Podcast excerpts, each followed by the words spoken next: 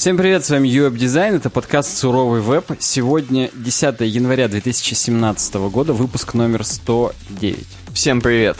Время без 5.11 по Челябинску. Да, и у нас, как обычно, громкие темы для вас. Первая из них — принципы элементного дизайна. Вторая из них — веб-дизайн не становится скучным. И последняя — как перестать бояться и начать работать на себя. Погнали. На самом деле, я, я понял эту, так сказать, принцип, опять же, элементного дизайна. Принцип дизайна нашего подкаста, когда мы с тобой размеренно говорим и выделяем слова, все думают, что мы бухие. На самом деле мы выделяем их для пьяных слушателей наших.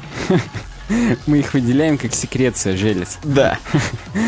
Так, ладно, у нас, как обычно, есть несколько вступительных слов для вас. Ёкарный бабай, я нашу админку Smartape 'а открыл со всеми годовыми оборотами и так далее. Но мы ее вырежем, конечно. Я маркер даже здесь поставлю. Ты мне знаешь, что лучше скажи? А, Что у же? нас классическая тема про то, что у нас есть теперь регистрация на сайте. Да. И э, можно же зарегистрироваться как? Зайти к нам на сайт? Слэш VP админ просто написать и все. Но мало кто об этом знает, потому что у нас же не, не wordpressовские чуваки. Поэтому я обязуюсь до того момента, как я выложу этот подкаст на YouTube, у вас здесь в сайт-баре уже появится веселый виджет, на котором будет сказано «Привет, друг, зарегистрируйся у нас на сайте». А для тех, кто уже зарегистрирован и вошел, как бы это двусмысленно не звучало, будет написано «Привет, юзернейм». Блин. Ты можешь э, зайти в свой профиль, поменять цветовую схему или выйти с сайта. Ты имеешь в виду, дашь нашим слушателям и зрителям юзер интерфейсов, UX даже я UX дам. в массы? Да, согласен. Потому Окей. что как-то мы, ну, надо соответствовать, раз мы претендуем на звание лучшего UX подкаста в галактике. Да. А второе, я вам хочу сказать, господа, что вы, э, зарегистрировавшись уже, можете оставлять свои темы, которые вы хотите, чтобы мы рассмотрели в следующем подкасте. Их можете оставлять, собственно, в сайт-баре. У нас есть ссылочка на В пост. другом приветливом виджете в сайт-баре, да. Вот. Я надеюсь, что вы все это знаете, но обязательно, обязательно, обязательно попробуйте, если вдруг не попробовали, оставить. Вдруг попрет. Вдруг я вашу тему прочитаю лично и будем ржать всем отделом. И она в заглавные даже попадет. Да. Тут даже такое случается. Кстати, напомню, что у нас теперь есть это... Редакти... Возможность отредактировать комментарии в течение 30 минут, если вы анонимный пользователь. Мгм. возможность коми- э, редактировать и удалять свои комментарии, если вы зарегистрированный пользователь в течение неограниченного количества времени. В общем, весь UX и UI полный. Подъехал. Обязательно. И для тех, кто любит э, не только компьютеры, но и что-то теплое аналоговое, такое, что можно, например, приклеить.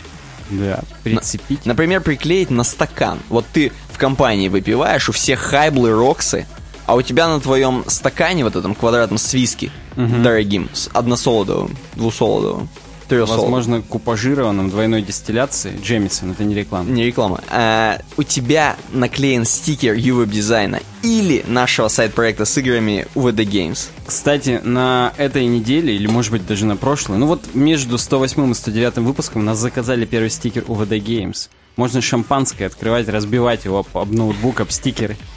Да. Поэтому, э, чтобы это заказать, господа, заходим в наш паблик. Да, я показываю для наших уважаемых подписчиков, которые нас смотрят, товары. Есть блок прямо под закрепленной записью. Да, просто пишите, заказывайте, мы будем знать, что вы хотите нас хотя бы частичку приклеить куда-либо. И будет всем замечательно, всем тепло на душе. Да, я еще прошу обратить внимание, что стикер, его надо клеить вот так, как он здесь изображен на миниатюрке, потому что его присылают фотографии, прям, прям, прям присылают фотографии. Кроме фотографий с сиськами и надписью «Europe Design» на них присылают фотографии стикеров, и они там перевернуты. На самом деле, я сейчас э, искрометно предлагаю конкурс нашим э, людям. Приобретайте стикеры и клейте в самые тупые места и максимально тупо, как можете. Неожиданно. И присылайте фотографии. Я прям хочу видеть это. Как там на Ленине где-нибудь будет приклеено. Чё, Давай, 500 рублей тому переведем в течение полугода. Пусть присылает. Блин. Хотя бы в течение полугода наберется человек 5, которые пришлют. Да, ну ладно, в общем, переходим к нашему основному контенту. Первый блок дизайн и тема дизайним с Pantone Green, э, Greenery. Да, у нас тема с Design Shack, на которой мы давненько не были с тобой. Не путь, наш корабль UWeb дизайна не заходил в эту бухту к Керри Казинс. В эту... А она, между прочим, здесь- Скучала. да, она, у нее тут дрейфовали другие корабли, я чувствую, судя по тому, Вот что на сайте происходит, да. Но 27 декабря она еще в уходящем, в ушедшем, точнее, уже году написала, что Пантон выкатили цвет но- Нового года. Ну, это все знают, потому что все смотрели наш подкаст предыдущий. Или Вот я, да, я не хотел тоже, так сказать, э, э, попасть в просак и не, не хотел говорить, в каком мы подкасте, потому что не помню. Но да, давай так, мы же, у нас интерактив с тобой. uwebdesign.ru, захожу в сайт-баре, easy поиск, пишу слово «Пантон». я уверен, что позапрошлый все-таки. В 106-м. Хорошо. 106-м. Сразу это прям я пишу в заглавное, что мы вместе с вами поговорим про цвет 2017 года по версии Пантон. Ну и Кэрри-то что хочет сказать? Вот что мы теперь должны делать с этим пантоновским цветом? Она говорит о том, что в принципе все круто. А знаешь почему? Во-первых, потому что это натуральный оттенок, который яркий, чистый и свежий. Bright, clean and fresh. Но суть-то даже в том, что, во-первых, оно сразу нас отправляет в первые деньки весны. Когда на- природная зелень, она воскрешается из своей зимней спячки, восстанавливается и возобновляется. Мне кажется, когда вот были те самые цвета 2016 года, голубой и розовый, я не побоюсь этих двух вот страшных слов, Так. вот те самые, также писали, что там нежность. Да кого? Это тут говно. Я вообще не знаю, как, где они в природе есть эти цвета. Напоминаю, синий это цвет, которого очень мало в природе. Кроме васильков и ирисов, вода на самом деле не синяя. Это просто преломление. Небо на самом деле тоже не синее. И все синее, что мы видим, оно на самом деле не синее. И реально синих голубых оттенков в природе их, их мало. Ну, синяя гуашь, например, есть. А, достойный ответ. Гуашь, она на самом деле прям в природе. Есть некий гуашный камень, который добывает, толкут, и вот она гуашь получается. Но согласитесь, я вот когда нахожусь в геологических музеях, а я часто нахожусь в геологических музеях, я это дело люблю, синие камни, они всегда завораживают, потому что они прям потусторонние очень выглядят. Согласен. Я- А розовый? Розовый. Ну, розовый можно найти. Розовый, вот азурит, если мне Юбочка не розовая на девочке, например. На поганке, например. Азурит я сейчас захожу. Азурит синий как раз. Блин, тут не представляешь, какие крутые картинки открылись. Э, Но да, я не помню, розовый, как называется, тоже есть, причем очень даже крутые. Но не будем сейчас об этом, мы все-таки про зеленый. Мы- да, две- Зеленого-то в природе до хрена. Да. И поэтому она говорит, что это прям практически самый дефолтный цвет, который могли вообще выбрать Пантон. К 2017 году. Да к любому. Она, она просто говорит, это вообще удача, что выбирают такие цвета. Потому что можно наконец-то просто взять и использовать все, что вы хотите.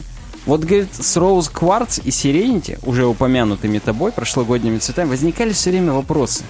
Надо было как-то их сочетать, придумывать. А тут зеленый, говорит. Вы же, в принципе, везде зеленый.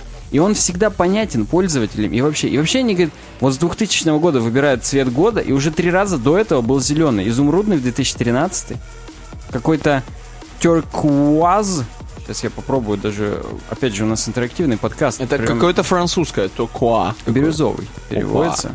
Ну, воз- да, согласен, пишется прям по-французски. И Blue Turquoise, голубо-бирюзовый был в 2005 Они себя как будто повторяют уже. А, ну, опять же, в природе много зеленых, бирюзовых и так далее.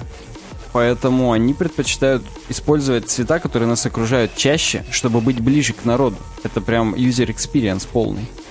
Ну и э, сами Pantone, я не буду зачитывать весь их большой абзац, они говорят, что greener is nature's neutral.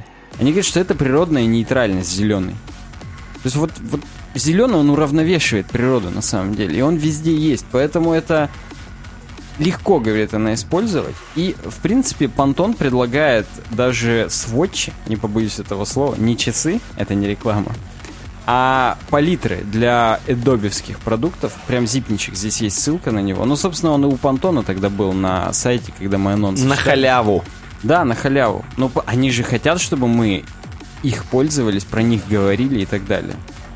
И она говорит, в принципе, зеленый, он может быть очень вовлекающим цветом, и его можно использовать и на бэкграунде, и как акцент, потому что зеленый и на светлом, и на темном фоне одинаково выдающийся выглядит. Угу. Согласись, розовый на светлом выглядит намного хуже, чем розовый на черном. Розовый на черном это сразу верните мой 2007. Ну, кстати, да. А зеленый реально, как бы вот я не могу с ней поспорить, он и там, и там выглядит круто. Примерно как желтый. Ну, какой-то, знаешь, золотой. Золотой, он, смотри, он тоже и на светлом, и на темном хорошо выглядит. Как золотой каен. Ну да. Поэтому, ух ты, ё-моё, ретвиты от Алексея, надо убрать уведомления. Нас ретвитят по черному просто на Твиттере. Что творят, а? Изголодались люди вообще после Нового года, когда нас опять сейчас контент попер. И поэтому, говорит, акцент зеленый можно сделать даже настолько играть с зелеными оттенками, что можно зеленый на зеленом даже круто сочетать. Как, собственно, у них на дизайн шеке и сделано. У них светло-зеленый на темно-зеленом. Не, у меня сразу другой вопрос Так. возникает. А можно ли сочетать зеленый, вот этот, тот самый пантоновский, с цветом кожи, например? То есть, например, делать э, белье такого цвета. М? Керри Казин сама бы надела трусняк такого цвета или нет? Возможно, она в таком и ходит. Просто потому что... А еще из-за чего она вдруг эту тему решила написать? Но вот здесь у них у нее есть скриншот Trellis, сайта Trellis Farm. Это фирма какая-то. И у них пункт лошади, он выглядит как раз зеленый, а хедер у них цвета кожи. М, Стало быть, можно сочетать. Ну, допустим. Кстати, я вот не знаю, как бы это сказать. Э, Была игра такая у меня настольная в детстве в немецком шпильбоксе. Так, И продолжай. Там, там нужно, там было четыре загона, это как раз Там нужно про черненьких лошадей было. убирать что-нибудь. Черненьких выплевывать, просто беленьких кушать. И нормально. Так вот, и там надо было, у тебя было по четыре фишечки своего цвета, их надо было в стойло загнать. Белого Там надо было, надо было все поле обходить и именно вставать в место, где заход в стойло, и оттуда уже заходить пытаться в стойло. Так. И там тоже вот так разделение на четыре цвета. Я всегда зелененькими играл. Я к чему клонил-то, собственно. М, Окей. Вот. Ну ладно, хорошо, допустим. То есть, в принципе, зеленый цвет, он достаточно положительный и притягивает людей. Да, да, да. И он- она говорит, даже зеленый легко сочетать. Из-за того, что зеленый есть в природе, то он для нас одинаково удобно выглядит и с желтым. Потому что осенью зеленые листья сменяются на желтые. Ну И да. с красным. Потому что у красных маков зеленые листья. То есть мы, она говорит, это можно делать вообще очень круто. И самое главное, она нам говорит о том, что вы не зашиваетесь. Не надо использовать именно вот гринери вот с этим кодом. Вы просто зеленый используете. Пантон нам, говорит, подарил уникальную возможность просто использовать оттенки зеленого и быть тренди. Что-то она уже прониклась. Но по- у них зеленый просто на дизайн шек, и она даже об этом здесь говорит. Что вы заметьте, у нас-то как бы мы-то давно знали, что так будет. Причем у них он уже сколько лет, этот зеленый. Но да. Ну, она ждала, она ждала, да. Поэтому вы, говорит, прям живите жизнью, используйте зеленый. И она... Здесь, на самом деле, много примеров еще приведено. Ну, есть какие-нибудь прям лучшие примеры? Вот Алессандро Жиамария некая. Так, И у нее Инферно здесь. так. Это, опять же, не реклама этого Не- не- Дэна Брауна Я и думал- Тома Хэнкса. Я думал, это не реклама цитадели из героев, из героев Я про Инферно. нее даже и не подумал, слушай, вот старею уже как-то это. Уже на книжки тянет бабские. Хотя, может быть, это и не бабские, но я Дэна Брауна не читал и не люблю. И решительно не согласен, естественно. А где? Я не, могу Ну, понять, какая ниже, она. ниже. Inspiration from Design Shack Gallery. Ну-ка, по- нет, я понимаю. Вот, вот это вот. Так, Там ладно. как раз зеленый на зеленом, зеленый Зеленым Зеленый туман, да, на фоне зеленых деревьев, и еще и зеленым бэкграундом все подзалит. И прям круто. Вот э, Hello, this is Edina, HTML template, я помню, мы его выкладывали чуть не два года назад, там овечки на фоне зеленого, и там тоже круто. Кстати, овечки цвета тела нашего с тобой. У нас такое, У думаешь, нас тело? такое молочненькое тело, как эти овечки. Не темное, И такое же волосатенькое. Согласен. И сочетается круто. Поэтому ответ на твой вопрос, конечно же, да. Ладно, допустим, я, я Кон- начинаю уже, мне нравится, начинает. Да, и conclusion в том, что используйте зеленый и будете тренди, и будет вообще все круто. Вот так нам говорит Керри Казинс. У меня здесь от Ситилинка реклама кофемолок.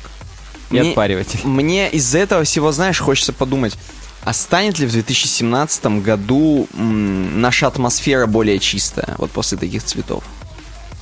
В мире, на планете Да, Земля, да. на хрен там плавал. Как всегда, все будет засорять, Будем на эксплорерах ездить, загаживать, на- да, на на доджах с 6-литровых. Ну ладно, на- ну я это, нахер- хоть это стабильно и. Слава богу, да. Причем, а, давай, у нас же есть, во-первых, свое мнение У высказывать. нас есть свое мнение, что ли? Я Да. думал, мы без мнения, абсолютно. Мне нравится зеленый цвет. Он реально крутой. Мне нравится, как это сделано на дизайн шеке. Там все акценты зеленые. То есть там даже все ссылки зеленые. И что-то в этом есть. А я буду с тобой, ну, как бы, чтобы интереснее было. Но даже не то, чтобы, чтобы интереснее, а просто хороший, плохой полицейский. Э, Я скажу, что вот слишком однообразно вот зеленый. Вот я хотел более э, какую-то фурор, чтобы какая-то прям... Я сказал мне понтон какой цвет, и я охренел прям. Такой, вау, ни хрена, а тут exciting. Это а знаешь- здесь всего лишь clean, fresh. Да, это все равно, что там Германия победила в чемпионате мира по футболу. Ну и что это такое? Вот когда там Зимбабве победила, это да. А что этот зеленый? Ну, да, согласен, обыденно, но зато работает. Кстати, об этом сегодня будет. В теме про скучный, нескучный веб-дизайн будет подобная дискуссия. Я знаешь, что понял? Я понял, что следующая тема абсолютно не скучная. Вот следующая тема. Вот следующая. Она неожиданна. Перед следующей темой еще скажу, что у нас же есть этот поинт по поводу того, как сказать о том, что на сайте можно зарегистрироваться. Вот у Керри Кайденс на дизайн шек просто в правом углу Are you a member, register or login? И там, опять же, классические wordpressовские темы. Ну нет, у них на фронтенде сделано. То есть прям membership, first name, last name, email адрес можно ввести. Э, В общем, да, вот они так об этом сообщают. Как же об этом сообщает Крис Койер из следующей темы? Ой, Крис Койер это вообще это кадр, конечно. А он об этом нам сообщает вот этой иконкой в правом углу, которая типа неопознанный инопланетянин. Это просто досвидос какой-то. Не, надо сказать, надо сказать.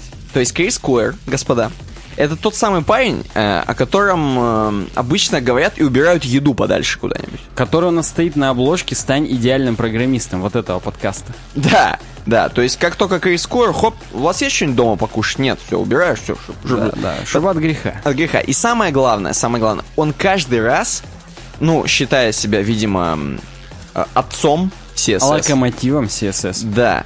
Таким человеком, который просто живет в div-блоке, я не знаю. Вот. Неплохо, хорошо. Он делает каждый раз редизайны такие, что они шокируют публику, вот реально. И сейчас вот это редизайн уже 15 по счету версия его сайта CSS3X, на котором он, собственно, поднялся и делает бабло, баблинский. Ну, по-блински он больше на CodePen теперь, по Теперь да, делает. теперь да. Ну, ну, поднялся- Поднялся именно на нем, согласен Да. Сейчас сделал такую вот новую тему. Можете посмотреть и на мобильной версии сами зайти. Ты, наверное, там покажешь, если что. Ну, я могу прямо сейчас сузить в данный момент здесь поиск, который что-то поверх CSS Tricks появляется. И мобильное меню, которое там... Да, у меня, знаешь, какая первая ассоциация с этим совсем? Какая? Как будто он накатил тему WordPress. Как будто он накатил перед этим. 2013, да, тему? Да, Я сейчас для наших подписчиков загуглю VP 2013 theme. Я просто не забываю слушателей, я не забываю слушателей. Конечно, небольшой дух CSS Tricks остался. Оранжевый. То есть никто от этого он не уходит. Все равно у него оранжевый цвет. ну да, какие-то шрифты вроде остались, что-то. CSS Tricks, сама надпись у него, по-моему, по-прежнему Proxima Nova So- Soft или Round, как-то как так она называется, которая именно кругленькая, прям ми-ми-ми-ми-ми. Ну ты давай, скажи, что тебя шокирует. Я даже помню, что я Марку Симонсону писал и спрашивал, когда будет Proxima Nova Soft на русском. И он говорит, что я делаю, чувак. Я, говорит, даже не знал, что меня, меня русские используют. А он, может, уже сделал?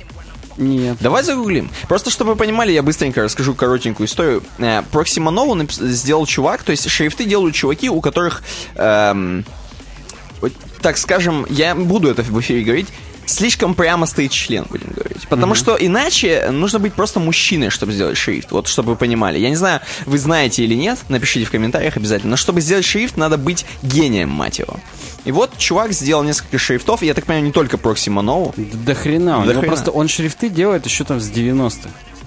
И только Central Europe Languages, я сейчас прям PDF-ку открою с его всеми э, символами, и нет, нет, к сожалению, нет. Ну, я так понимаю, на CSS3X Proxima Nova. Ну, слушай, с виду да. Я как бы вот не могу с точностью до пикселя сказать. Вдруг там какой-нибудь оп open source шрифт. А хотя я же могу инспектор. Ты можешь F12 Я же веб-разработчик.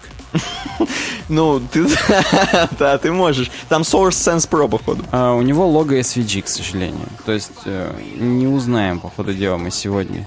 Ну подожди, я сейчас прям... Ну, фонд Family Source Sans Pro написано. Да, это у самого текста. А я именно логотип смотрю, и А. логотип у него вообще SVG-шный. Я сейчас захожу в SVG, в Source, опять же, я же веб-разработчик. Ах ты дерьмо, он в, в эти, в аутлайны перевел. То есть он не шрифт подключает, а он шрифт перевел в просто в линии, так скажем. Окей. Ненавижу его, но напишите в комментариях, если вам тоже кажется, что это Proxima Nova Soft, или он где-то об этом говорил, я не готов сейчас сказать, но это она. Что меня шокирует, возвращаясь к этому вопросу? Постоянно меняющиеся вот эти вот волны. Они бесят. А я не понимаю, они когда меняются, в какой момент Рандомно. времени? У него написано, что они просто рандомно меняются. Ну, хотя нет, может быть, они меняются-то рандомно, но каждые там 5 секунд. Я вот сейчас на них завороженно смотрю, и да, действительно, они просто меняются. При этом, Они иногда залезают на всякое. да, залезают. Вот, например, input, видишь, да? Вот мне его тенька бесит. Вот это внутренняя какая-то черная. Такое ощущение, что что-то недоделано просто. Я когда, конечно, фокус навожу, там нормальная, красивая оранжевая тенька. Хотя, опять же, оранжевая, я, может быть, даже и не совсем понимаю, что это значит. Я бы синюю предпочел. Ну, как бы это уже вкусовщина, конечно. Но вот когда на input я еще не навел, у него какой-то странный контур сверху и только сверху. Но у него, как тебе сказать, брутализм е- есть некий, присутствует, согласись. Если Рва- так вот рваные думать. формы, конечно. У меня трипофобия, возможно, поигрывает немного, когда я вот это вот вижу все ячейки. Спасибо, кстати, не помню, кто в комментариях написал, как называется мое disorder. Как disorder переводится? Я только Dishonored знаю. Э, disorder? Расстройство, во, мое расстройство. Незаказанный, раззаказанный. Вот. Да. Короче говоря, это первое, что меня бесит. Так, Второе, продолжай. input. А третье, ты перейди на home-то у него. Давай-ка на хоумчик. У него... Он, кстати, мы можем, собственно, и по статье идти. Он же выделяет. Давай по статье пойдем, а то мы как бы топчемся все на месте. Слушай, там что-то про Звездные войны у него было. Я не А, там хедеры, ладно, забей. Давай. Короче, он говорит, ну, небольшой редизайник вышел. И да, говорит, есть баги, поэтому пишите нам в контакт ас. Вспоминается сразу тема, которую мы подкаста 50 назад озвучивали, что сейчас весь интернет в стадии бета. Что все не стесняются вываливать продукты незаконченные и как бы всем похрену. Да, было. Так вот, во-первых, говорит, я сделал отдельное целое место для ньюслеттера. То есть он складирует теперь э, архив всех э, почтовых рассылок, потому что мы, говорит, их вручную делаем. И хочется, чтобы они остались где-то увековечены. Css3.com slash newsletters. Угу. Там у него уже 39 аж рассылок этих есть. Вижу. И на самом деле на примере рассылок можно видеть, что и как, а именно у него по центру контент. Вот прям впереди. На news- Я, да, то я там. Да-да-да-да. И видишь, слева сайдбар и справа сайдбар. Вижу. Два сайдбара, по центру контент, причем довольно-таки узенький. Вообще на мой, узенький. на мой вкус. Я бы поширше сделал. И шрифт может быть побольше. Ну, как бы, ну, неважно. Короче, вот у него узенький контент. А, у меня Причем у даже с горизонтальным скролл-бары, да. А это почему? Потому что просто email как бы фиксированный же у него. И поэтому вот, да, я сейчас попробую отдалить. Да, если отдалить, уже нету вертикальных скролл-баров. То есть, если бы ты с Full HD монитора сейчас зашел, или с 4K, Ну, то у тебя бы не возникало таких проблем. я, я думаю, Крис Кор именно с такого монитора и сидит. И у него-то не возникает ни Он, я тебе больше скажу, он же тут недавно написал статью, какой у него сетап. И он недавно себе купил LG-шный монитор, Так. и он у него соотношение 21 к 9, то есть именно вытянутый и вот такой изогнутый. Ну, чтобы охватывало его. Да, да, да, то есть он практически два браузера может открыть Full HD-шных по ширине. Нормасик. Вот, поэтому как бы, да, он-то сидит вообще прямо, ему все нормасик. Э, Возвращаясь опять же к ньюслеттеру, у него перед футером есть прям большая тоже секция We have a pretty good newsletter и subscribe. Так. То есть они прям на самом деле конвертируют всех посетителей в читателей их ленты. Видимо, они там рекламу выкладывают. Я читатель его ленты, но что-то я не помню там рекламу, если честно. Ну и насрать. Э, говно, дерьмо и насрать, да. А смотри сам футер. Что тебе напоминает сам футер?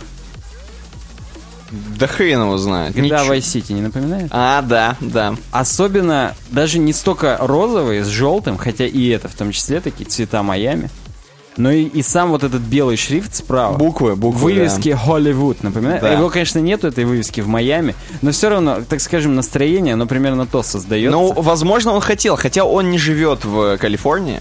Но он же в Милуоке, там вся хрен где. Да, он там в жопе. Э, ну, слушай, если он хотел настроение такое, он гений.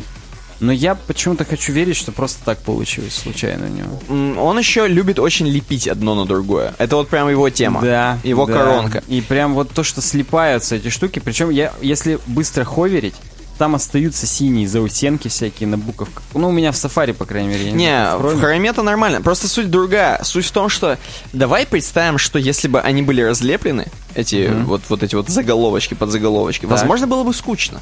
Давай я сейчас разлеплю. Я сделаю прям line height не 44 пикселя, а я не знаю. Просто потому 50 что я, я хочется верить, что толстяк делает вещи какие-то. Вот хочется верить. Слушай, я вот сделал сейчас 1.4, и ты не представляешь, как круто. Ну-ка. Я прям жить сразу хочу.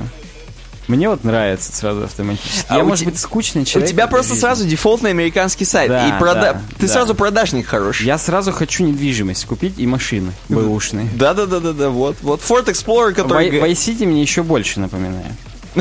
Я прям сразу хочу за Томми Версетти купить... New Game нажать сразу. Во-первых, New Game, во-вторых, купить этот э, выставочный зал с автомобилями и повыполнять задания за него. за наркоторговцев, да. Ну, в общем, это мы про ньюслеттер сказали. Теперь на главный, а я все-таки позволю себе перейти на Home просто. Я там, да. У него карточки. Карточки есть. И для меня это прям... Он был мне как брат, я любил его. А теперь у него карточки. Ну, мне хочется все-таки понять людей, которые вот эти карточки понимают, когда читают новостной сайт, так скажем. То есть, грубо говоря, все-таки, когда новости, ты хочешь понимать, что было первее, первичнее, что вторичнее. Да, и он, кстати, он там прямо пишет, мне насрать, что хронология теряется. Дата написана, и типа не парьтесь. По Не, смотрите и пошли в жопу. Не, базара нет, но... Ну, не знаю. он вот как бы вот с точки зрения юзабилити, мне вот этот Masonry Grid, а именно так он называется, мне он не нравится. Я тебе, знаешь, что еще последнюю детальку хочу сказать? Ну-ка. Перейди обратно на статью про 15 Ну, конечно, так мы перейдем еще не раз. Да, и, короче говоря, э, прикольно, нрав- э, возможно, он так и задумал, а возможно, он даже и не понимает. Вот если скроллировать, у него там, короче, в сайт-баре, Ага. в сайт-барах появляется Frontend Jobs, и Так. книжечка. И blowjobs. Да.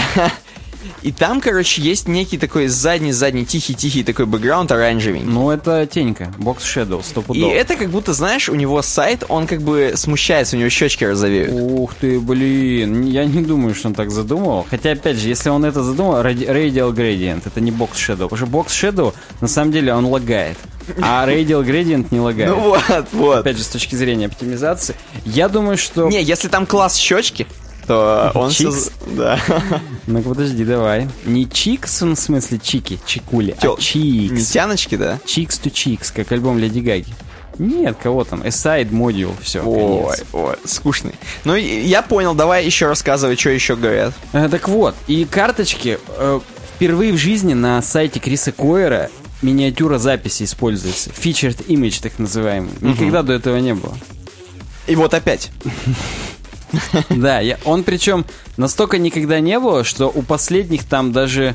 Ну, короче, вот у некоторых записей он есть, а у большинства-то даже и нету. Просто там пустота на этом месте. Например, вот use a SAS variable for a selector от 2 января, там нету featured image. Мне нравится, что featured image сделан в края и закруглен прям по нему. Вот это красиво сделано. Э, Даже там в некоторых градиентиком уходит. Но это просто сама картинка градиентиком уходит. Ничего такого. Вот, например, смотри, у него есть картиночка, что ссылка. Так. Пон- Видишь, да, вот эти цепочечка две? Мгм, Да-да-да. Пони- понимаешь ли ты, понимаешь ли Пон- ты, что это вот ссылка, и что по ней вот надо перейти? Или нужно, как у нас на UI-дизайне, явная надпись «прямая ссылка». Ну, честно говоря, хрен его знает. Тут вот, для скорее всего, как. его аудитория все-таки понимает, такие люди, как мы. Ну да. Но- Он для них и делал. Ну, как бы вот, мне Здесь- кажется, некоторые не поймут. Здесь весь сайт, я считаю, для извращенцев. Ну да. Если вы хоть чуть-чуть веб-извращенец, я буду вас так называть, то, в принципе, нормально. В принципе, если вы не... А если вы... Ты понимаешь, CSS Tricks у нас начинался давно же. Вообще давно. Мы еще тогда не были веб-извращенцами. Возможно, нас бы немножко это спутило все дерьмо. Да, но так раньше у него идеально все было. Вот какая-нибудь версия 8 или 9 была прям топчик. Согласен. Когда черное еще. А все вот эти его инсинуации, это, да, ко- когда черные, да, да, да. Они прям вот дурно пахнут. Я вот такую метафору использую. Вот мне даже, вот зайди в форумс. Так. Мне такой layout больше намного нравится. Здесь классический контент 8 и sidebar 4, просто колонки. Да, но здесь по скучным, по скучным, И да. мне, мне нравится. Я прям сижу, и мне хорошо. Ты сразу понимаешь, что зачем следует, Да, что да, когда. да. Видимо, я уже сильно UX прогнил. Ну так вот, давай дальше, что он пишет. Он нам говорит, что на мобиле у него стакаются карточки одна на одну. Ну да. И там, она, видишь, настолько прям заходит одна на одну, что там уже текст даже не видно. Но он это специально делает. Ну там дна нет, а. Да, да, да. И, ну, ладно, я согласен, это прикольно. Но опять же, я бы вот, я бы и не использовал, я бы явные дырки делал. Oh, yeah. И все. Картинки у него, говорит, теперь можно это. Lightbox некий у него есть, только я так понимаю, какой-то кастомный, костыльный. Но он быстрый, без, без лагов, без jQuery, я думаю. Красивый lightbox, да, действительно есть. Теперь можно увеличивать и жать больше. Все pen ы с CodePen а растягиваются теперь по ширине. А они же вроде места как и растягивают. они до этого растягивались только вправо, а теперь они именно по центру растягиваются, так скажем, и влево, и вправо одновременно. И одновременно. Ну окей. Куски кода тоже при наведении сразу показываются, чтобы не было этого скролла горизонтального. Прикольно. Теги. Мы, говорит, уже много лет используем теги в админке, но ни разу их не выводили. Ну, как все нормальные WordPress пользователи. Ну, в смысле, не выводили это просто как хотели, но использовали, да, как все нормальные WordPress пользователи. И это прикольно, на самом деле. Вот ты не знал, хотя нет, нет. Я хотел сказать, ты не знал, я на websani.ru использую теги, но нет, я там использую только рубрики, и их-то я как-то вроде как даже и вывожу. Но неважно. В общем, да, и даже страницы для тегов он сделал, в которых, ну, тоже карточки, просто с заголовком, там тег такой-то. Он говорит, комментарий переработан, еще больше, говорит, э, модерации стало. Ну вы как бы это, не, не В бойтесь. смысле, у него полицейское государство уже на У него там прям, да. Хочется с одиночными пикетами стоять. э, Мы, мы против толстого. Точнее, похудевшего уже. И он говорит, но зато те комментарии, которые прошли модерацию, у них вот звездочки. Не-не-не. Square Word ты имеешь в виду? Должен сидеть в тюрьме, да. Fluid Type, он здесь говорит о том, что у него тут супер техники, о том, что все шрифты супер подстраиваются. Прям по понтовому, они везде выглядят одинаково круто. Lodge, та тема, которая у него была платная, Платная. он ее сделал бесплатной и просто уже слил с видосами, у него теперь просто раздел видосы и все. До этого были платные и бесплатные скринкасты, а теперь просто все в одно, потому что, говорит, все равно уже не бесплатно. Ну окей. Ну, тут он хвастается, что у него быстро все грузится, там, 500 миллисекунд, бла-бла-бла. Хедер. Отдельно даже сделал демку, как именно полигоны у него вот это генерируется. Бабель, чтобы ты понимал. То есть ECMAScript 6 используется для генерации. То есть, да, JavaScript, там, замыкание, все дела, request, animation frame, которая очень производительная. Поэтому, в принципе, ни хрена не лагает, кулера не крутится. Надо дать должное. Ну, это, кстати, круто. Вот то, что он наладил вот эту всю движуху с быстрой загрузкой.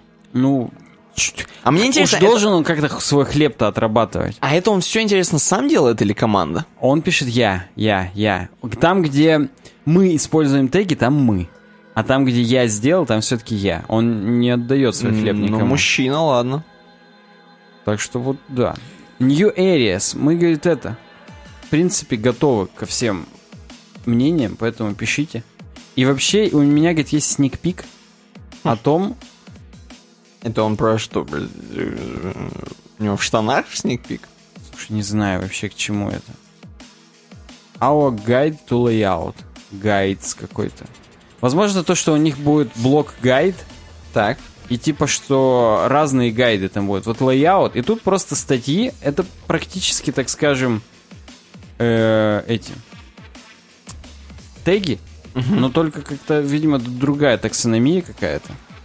И здесь у него будет прям фиксированные сборники статей. Что вот это все статьи про layout, причем в хронологической последовательности. Что сейчас вот модные grid ы, до этого были flexbox ы и так далее. На данный момент два гайда есть про layout и про scrollbars. Круть. Причем самое смешное, что у него там, э, если ты перейдешь просто css-tricks.com slash guides, Угу. там есть scroll bars, можешь на него перейти, и там все еще, так скажем, текст ры- рыба. Our custom guide to this topic. И там просто набор букв ASD, FKM. Вижу, там, вижу, да. смешно. Даже не лоем ипсум. Да, да, просто именно ASD FLKJIS. Ну, вы поняли. Так что вот такое вот у него все. И он, кстати, самое смешное, в комментариях к самой статье про редизайн версия 15 он пишет, ну вот именно на этой статье я все-таки выключу комментарий, чтобы никто не срал. Блин, а ты все-таки сдался, а? Да, потому что я, говорит, не могу, я не выдержу, скорее всего. И, говорит, вот самые топовые комментарии. И здесь что было? Из прошлого, в смысле? Нет, чё, э, типа, всегда, когда закрытый комментарий, у него есть кнопка «Контакт Us». Что типа здесь комменты закрыты, но можете связаться по почте. И, видимо, есть люди, которые и по почте пишут такие вещи, как I hate this. Can I switch back to the old theme? Могу ли я переключиться на старую тему? Он говорит, ну только если изобретешь машину времени, пошел в жопу. Вы, говорит, что ты, говорит, совсем что ли упоролся, когда это делал? И Крис Койер прям пишет, вообще мне от шмали все время хочется спать, и меня всякие паранойи посещают. А, Ну, я, говорит, слишком выгляжу как коп, мне ничего другое не продают. Хорошо, вообще. Он говорит, и все пишут, блин, ты чувак, ты же industry leader. Какого хрена ты делаешь тупое говно там и так далее? Он говорит, да просто мне похрену, я такой чувак, мне нравится, и, и все. Блин, ну понятно. В общем, в общем ему-то правду пишут. Как- Да, и он еще пишет, что просто есть еще такая тема, помнишь в Саус Парке? Чуваки, которые то ли против геев, Мгм. то ли что-то еще, они сис. Ну-ну-ну. Помнишь или нет? Ну, Было что-то такое? было, но это, Сиси. с- это, по-моему, не в, в недавних этих, когда уже ПК-директор и всякая такая тема. Да, да, PC Principal. Только, ну не вот в этом сезоне, 19 или какой был, Ну, 20 да, в прошлом, да, это в 20 прошлом, как- вот который год назад был, вот там. Когда еще толчки делали, вот это разные, да-да-да. ПК директор, ё-моё. Я, я тогда не смотрел еще в, ориги- э, в русском, хотя я и в этот раз не смотрел в русском, неважно. Короче, вот он говорит, я сис, я мужик, Мгм. но мне как бы, в принципе, немножечко задевает ваше говно. Но вообще, в принципе, похрену. Извини, мир.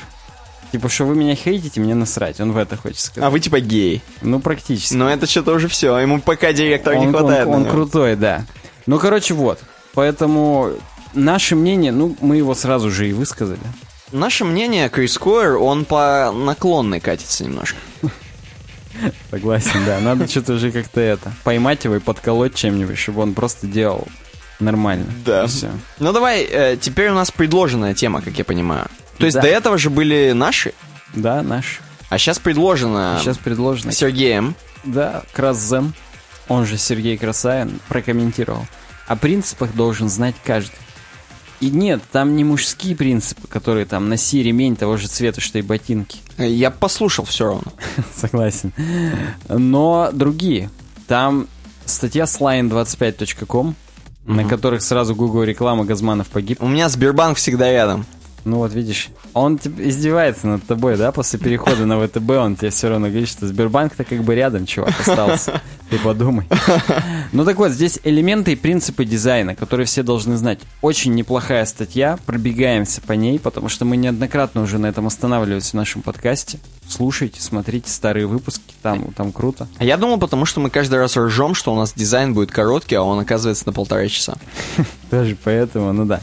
Так вот, есть элементы и есть принципы дизайна. Если не, ты помнишь, Никита, я не помню вообще в контексте чего, но у меня в Evernote есть конспекты статей по, по дизайну, и там как раз про элементы и про принципы. Помню, да, ну там про цвета что-то еще Да, было. да, да, естественно. Ну просто это один из элементов, это там цвета и принципов выделения цвета. Ну так вот, поэтому весь дизайн делится на элементы, из чего он состоит, и на принципы, как эти элементы между собой связывать, использовать и влиять на контингент. Ты имеешь в виду палочки и колбочки практически? Да, да, первый элемент это line and shape, то есть линия и форма. Причем shape это 2D форма, чтобы ты понимал. Ну, да, типа круг, типа Да, квадрат. Да, да, да, да. И он говорит, линии бывают органические и неорганические. Органические это всякие изогнутые и так далее, которые... Как тяночка вот тут нарисована. Да, да, которые в природе встречаются. А неорганические это всякие треугольники, ромбы, квадраты, которые вот в математике, которые вот фрактальной графикой, когда рисуются. Я бы даже сказал в геометрии, возможно. В, ге- в геометрии, да. И тяночка-то прикольно нарисована. Керри Кисби ее нарисовала. И, и смотри, здесь даже некоторые линии не закрыты. И это как бы немножечко загадка. Тяночка загадка. Мы не знаем, сколько ей надо сбросить. 10 килограмм, 15 или 25. Возможно, не надо вообще. Возможно, ей поднабрать стоит. Ну да. И мы даже не знаем, нужно ли ее кормить капустой или не нужно. Все такое скрытое. Но ты сам как бы дорисовываешь. И в этом шарм, да. Но, в общем, вот как легко можно дизайнить только с помощью одних линий. Здесь форм нет, здесь только линии. Ну, да. Так вот, формы, да, мы уже сказали органические и геометрические. Неорганические, это, кстати, я придумал. Органические и геометрические они называются на самом деле. И здесь э, сразу пример есть. Органические это вот такие лепесточки. Или как вот бы ты это назвал? сейчас я до лепесточка. А, вот это то, что наркомания пошла? Ну, да, наркомания. И, ну, с- блин, я не знаю, какие-то фракталы, хрен его знает. Понимаешь, что кошка к нам на кухне под щель в двери мячик закинула? Она играет с нами. Да. И вот меня сразу вспоминается дискуссия из прошлого подкаста, где была деталь дяди Валеры, Ну-ну-ну, деталь, да. сделанная на компьютере. И на самом деле у нас на Ютубе, а может быть на сайте, я не помню где, развязалась дискуссия по поводу того, что чуваки-то защищали дядю Валеру. Отлично. Что, говорит, вот, вот компьютер придумал вот такую деталь, а у нее запас износостойкости ноль. И специально, типа, проектирует так, чтобы вот ваша машина на- ровно через два года сломалась, когда гарантийный срок закончился. А дядя Валера он навсегда А сделал. дядя Валера, он делает так, чтобы навсегда. Ну, не навсегда, но хотя бы, чтобы 20 лет-то проработала стопудово. Похрену, что не очень эффективно. Похрену, что машина тяжелее, чем можно было бы сделать, но она зато надежнее. И вот именно надежность на компьютерном моделировании, она просаживается. И вещь дело даже в том, что можно смоделировать конкретную надежность. То есть ты прям моделируешь, что надежно, но не сильно. И потом к тебе приходят и покупают заново Гелендваген. Не, просто знаешь, скорее всего, там, ты такой говоришь, мне нужно надежно на 20 лет, и получается модель, как у дяди Валеры. Кстати, да, возможно, если смоделировать так, то получается, как у дяди Валеры, и мы понимаем, что он-то совершенный. Так вот, и вот меня поэтому теперь геометрические формы немного пугают. Хотя дядя Валера это, кстати, геометрически не сделал. Но он сделал э, без вот э, странных ячеистых структур да, тех самых. же, которые кластерные они еще называются. Forms — это 3D-формы. Я Так. не знаю, как корректно перевести shapes и forms. Для меня все формы. Но это то, что вот в Delphi вы привыкли, Delphi вызывать форм 1. Да. Шоу. Возможно, shape — это фигуры, а форм — это все-таки формы какие-то. Ну, Ну, да. В общем, формы, они состою- состоят из всякого. Это, видишь, это уже не просто треугольничек. Это, вот рука, 3D, например. Конечно. Да, 3D, это 3D. Сферы, кубы, пирамиды, конусы и цилиндры. Когда есть тенька. Все реальные, да, объекты в мире, у них есть форма. И на самом деле они состоят из органических, и из геометрических. То есть есть изогнутые у тебя пальцы, а есть ноготь, который прям как куб выглядит, особенно в старых играх. Или руль квадратный, как в третьей GTA, да, который мы проходим. В общем, почему он нам вообще об этом говорит? Что надо знать, из чего все состоит, и как это нам в институте говорили, декомпозировать. Когда ты любой объект для себя разделяешь сразу на простые составляющие, тебе его проще нарисовать. И этому, собственно, и учат в художественных всяких темах. Угу. Что ты, когда человека рисуешь, ты должен его по шарнирам видеть, как у дяди Валеры. Вот из таких вот именно шарниров. И тогда ты его легко рисуешь, поэтому у них всякие куклы вот эти есть, со скелетами и так далее. И мы недавно вот были, опять же, к вопросу о том, что я посещаю, на гончарных м- мастер-классах, Угу. И там были глиняные бошки. И я Их спрашивал вообще... И шишки. Я спрашиваю, как вообще такие делаются?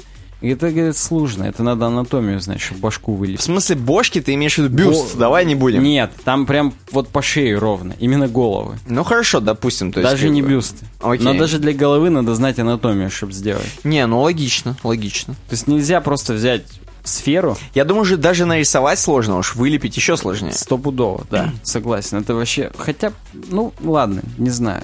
Space, пространство, это следующий элемент дизайна. И нужно понимать, что есть не только фигуры, а все, что вокруг них. И это пространство. И нужно его выгодно уметь использовать, потому что пространство бывает позитивным и негативным. Мгм. Positive space это которое, так скажем, в самих фигурах. Шпейс просто. Шпейс это шпатн, немножечко вырывается. А негативное пространство это то, которое между объектами. И это мы все говорим об элементах, да, с тобой? То есть это сейчас это все элемент. Из чего состоит дизайн физически? Из каких блоков, так скажем? Текстура. Это другой элемент дизайна. И на самом деле текстура, опять же, во-первых, она создает реализм. В этом суть текстур. Текстуры нужны для того, чтобы создать реализм. Раз, разной степени. Будь это легкая вот такая текстура, как на наброске вот этом вот, который здесь снизу у нас, от Ван Гога. А это набросок я назову всего лишь. Возможно, он стоит несколько миллионов долларов. Но да. И до просто ягуаровых текстуров, в смысле не автомобильных, а В смысле... animal print, короче. Да. Мне так проще просто изъясниться. И текстуры, они, как вы догадались, состоят в свою очередь тоже из линий и шейпов. Логично. Поэтому как бы все от простого к сложному идет в нашей так скажем, здесь хронологии. И снова к, простому, color. Цвет это тоже элемент дизайна. Хоть и может быть черно-белый дизайн очень эффективным, Мгм. цвет тоже играет роль. Особенно если мы хотим сделать удовлетворяющий дизайн. Кого-то. Да, черно-белый дизайн редко удовлетворяет. Ну, только фриков всяких, типа нас. И на самом деле, я вот слышал где-то, и, кстати, Друг рассказывал, Да, мне друг рассказал, это Никита, кстати, слышал, что черно-белый кинематограф сложнее, чем цветной. Потому что ты уже ничем не можешь прикрыться. Ты не можешь прикрыть бабу розовым кислотным платьем и скрыть, что она хреново играет. Да, я согласен с тобой. Имеется в виду, что сложнее сделать э, качественное кино черно-белое в плане того, что интереса. В, в в плане всего. То есть сразу все изъяны видны. Ты уже не можешь обращать внимание на яркие пятна. Это как когда ты делаешь дизайн контент фестива, сразу видно, что контент это твой говно. Слушай, да, я, я себе представляю. Я То себе представляю... Если у тебя сайт типа Medium, у тебя должна быть идеальная статья. Ты не можешь его никак украсить, там, ничего приделать, придумать. Ты просто должен написать крутую статью, иначе вообще не зайдет. Вот сейчас взять и Звездные войны последние черно-белые сделать. Там просто не на что смотреть. Один, один из десяти автоматически будет, и все. Э, Так, ну продолжаем. Вот, поэтому, да, нужно умело играть с цветом, но не полагаться на него. Все элементы дизайна, они нужны нам как помощники, но не как наши там спасители. Не знаю, получилась метафора, не получилась, но вот так. Теперь принципы. Принципы — это как мы все эти элементы должны использовать, упорядочивать и вдыхать в них жизнь. Я так даже скажу. Первый принцип — это иерархия. Так. И на самом деле она говорит сама за себя. Как сделать так, чтобы три элемента нам сразу расставляли все по местам? Вот видишь здесь сразу пример. Your eyes here. И ведь не поспоришь, первое, что ты видишь, именно эту надпись. Then here, потом нижний. И только потом, isn't that fascinating? Неужели вам не кажется это удивительным? Вау. Ну, Просто вот потрясающим, даже удивительным. Это фантастик. Это- Да, да, да. Неважно. Короче говоря, много разных всяких способов так сделать. И эти способы мы дальше здесь переберем.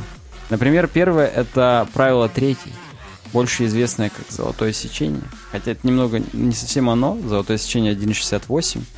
А правило третье это просто на 3 трети разделить. Это как когда укольчик хочешь в попу поставить, надо по- поделить на Да, и в, в нижнюю левую. Нет, Ну, ве- в- верхнюю правую, по-моему. Да, охренеть. Наоборот, в нижнюю. Она типа более мясистая, там не чувствуется. Просто в нижнюю левую можно воткнуть. Согласен. Но почему-то я... Ну, неважно. В общем, и там, и туда добрались принципы дизайна. Понимаешь?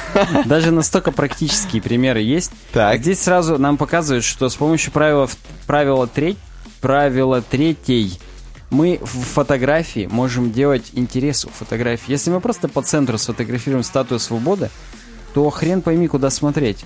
А если мы ее в уголочек, вот один из вот этих вот уголочков пересечений разместим, то сразу у нас интересный фокальный поинт. Мы сразу на нее смотрим, и круто. Я сразу скажу, э, хочу сказать, э, все уже наверняка, у кого есть хоть чуть-чуть мозга и нас слушают, наверняка у них есть какой-то IQ. Так. Ам, наверняка уже научились так фоткать. Вот так фоткать, чтобы именно сбоку чуть оставалось, чтобы тебя там правило третье и типа по золотому. Ну, наверняка научились, я имею в виду, что они вот видят предмет и его не в лоб фоткают. Но знаешь, есть кадры, когда чуваки уже профессиональные фотографы фоткают именно в лоб. И это получается настолько круто, короче.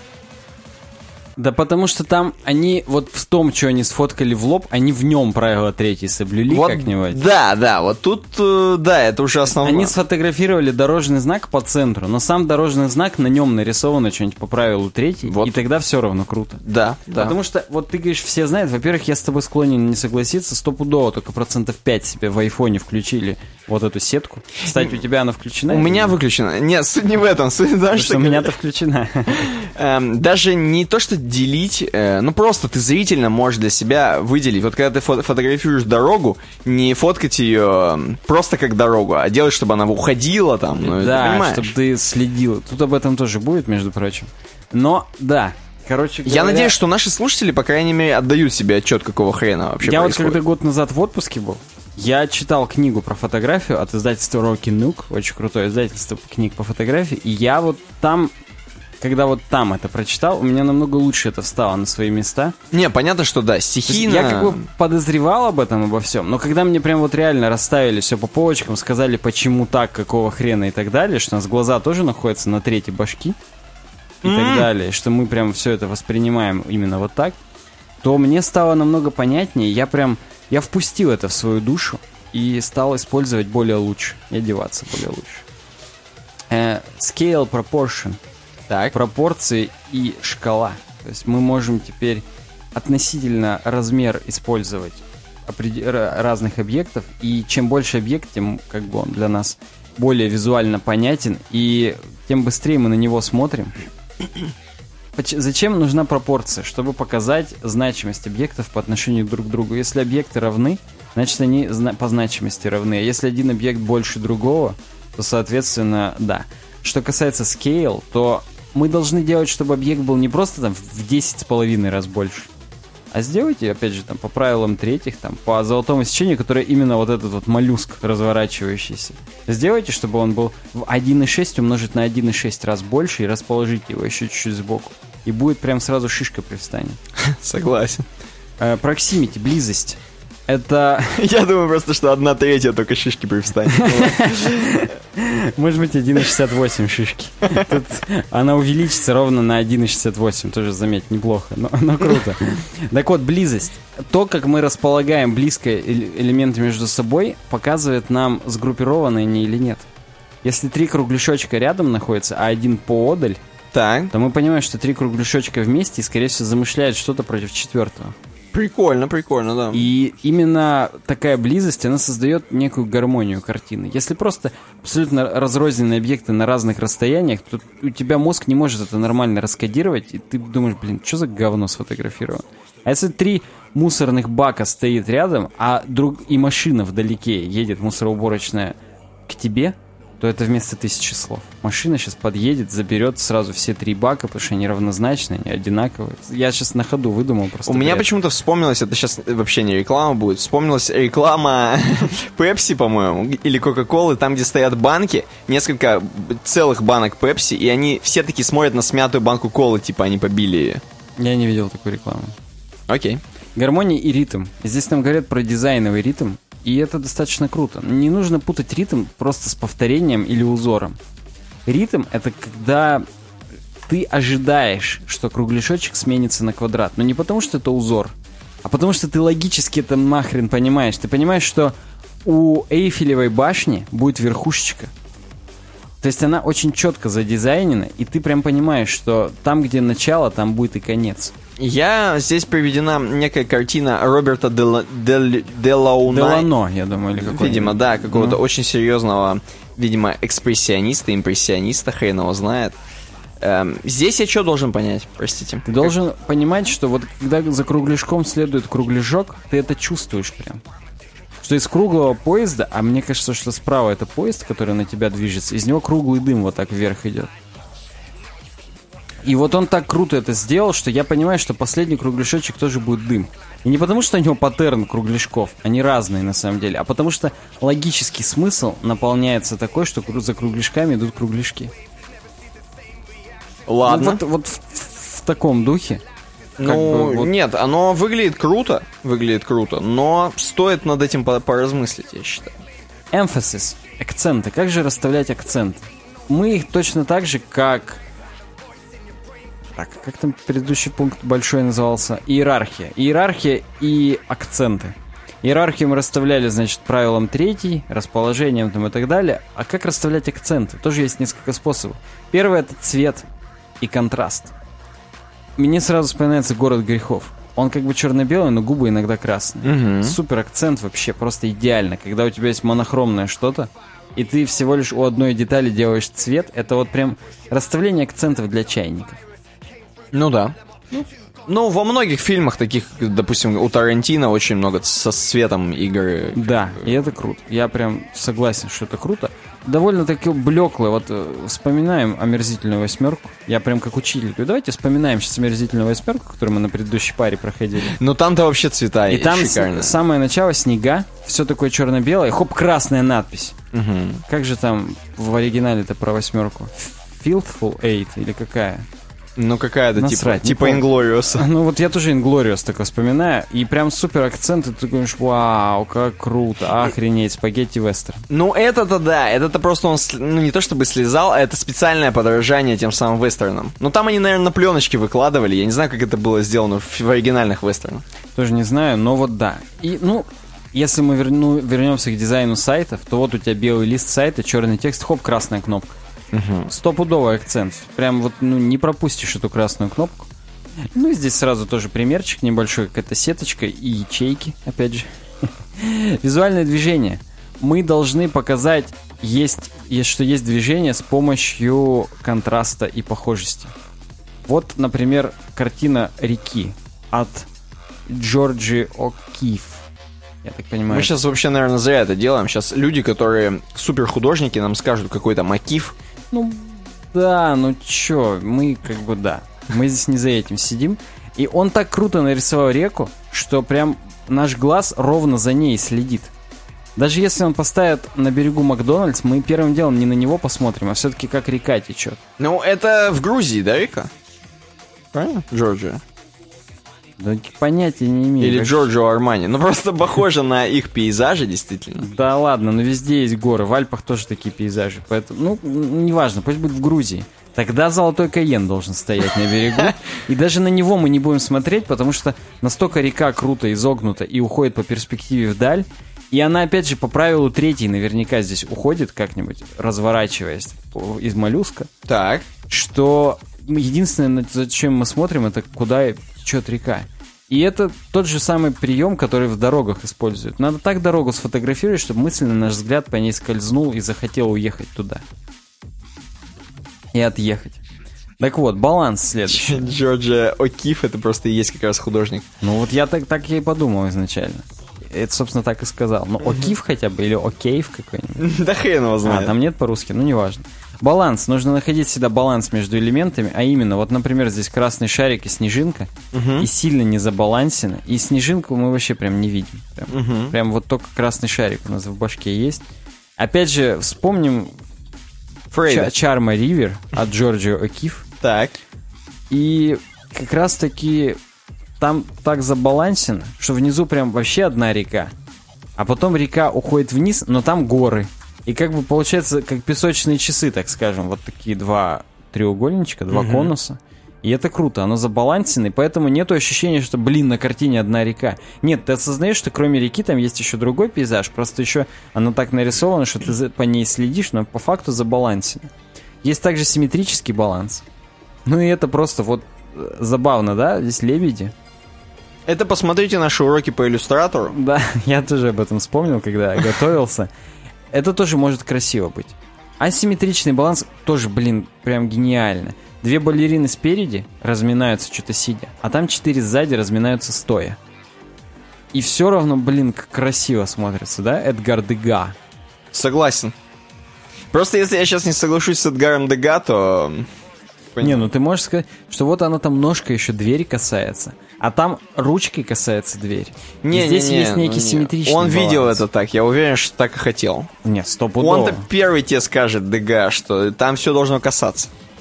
Да. Радиальный баланс бывает, когда вот так из центра растет всякая хрень, и я такой тысячу раз видел. Но это не умаляет того, что вот Гранд Пике очень красиво здесь сделал, чтобы вы понимали, наши уважаемые слушатели. Из центра идут лучи такие. Чтобы вы понимали, наши уважаемые слушатели, это, знаешь, такое в стиле, короче, мне напоминает почему-то граффити на стене. Вот если сделать вместо вот этих вот это типа небоскребы, например, эти дома, Небоскребы, небоскребы, а Или- я маленький такой, так. это знаешь что? М? Колонки. Такие большие колонки. Это каждая из них это колонка с динамиками. А, такая колонка, понял. Да, да. И посередине написать Sound Bass. Знаешь, я думал, какие колонки? Колонны. Просто в Берлине есть памятник Холокосту. Так. Там ровно из таких квадратных колонн все сделано, типа это гробы. Точнее, не гробы, а памятники. Ну, не как вариант, да, но я просто более веселая. Мину- минутка пессимизма в Да. нашем подкасте. Кристаллографический баланс. И здесь вот, казалось бы, хаос, мясо тупое, кролик и буковки. Но из-за того, что буковки все строго одного размера шрифта, это не хаос, это порядок. Просто это кристаллографический баланс. Ну, прочитать-то ничего нельзя. А насрать, ты главное, что кролика видишь, и тебя не смущает все это вокруг, потому что это как песчинки на пляже, которые все одинакового размера. Я Они те- тебя не пугают. Я тебе больше скажу, я кроме того, что вижу здесь кролика, я вижу даже, что у него там написано Rabbit Tail. Вот видно, написано. Хоть и там и хотели. типа хаос. Вот, но да, круть. Все, закончилась статья, оборвалось-то как, да? В общем, надо знать и элементы, и принципы. И тогда вы будете крутым дизайнером. Мгм. Дизайн у нас, как обычно, час был. Ну мы красавцы. Я думаю, можно переходить сегодня к светским новостям сначала, а потом к У нас разработке. сегодня другой немного ритм подкаста. Мы не будем сразу в самом начале горка, а потом мы будем немножечко по синусоиде его делать. Да. Газманов погиб. Поэтому...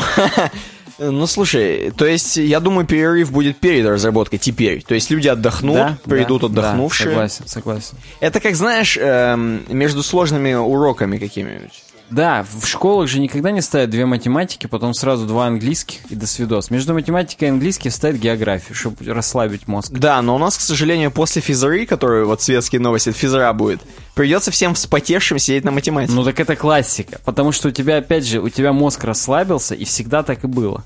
У нас, по крайней мере. Ну давайте рас- расслабляем, разжижаем мозг. Первая тема «Как написать крутой пост на Хабре». Господа, приготовьтесь. Я уверен, что вы, наши слушатели дорогие и любимые, и читаете Хабр, и хотели бы быть тем самым легендой Хабр-Хабра, почему бы нет, написать какую-то статью.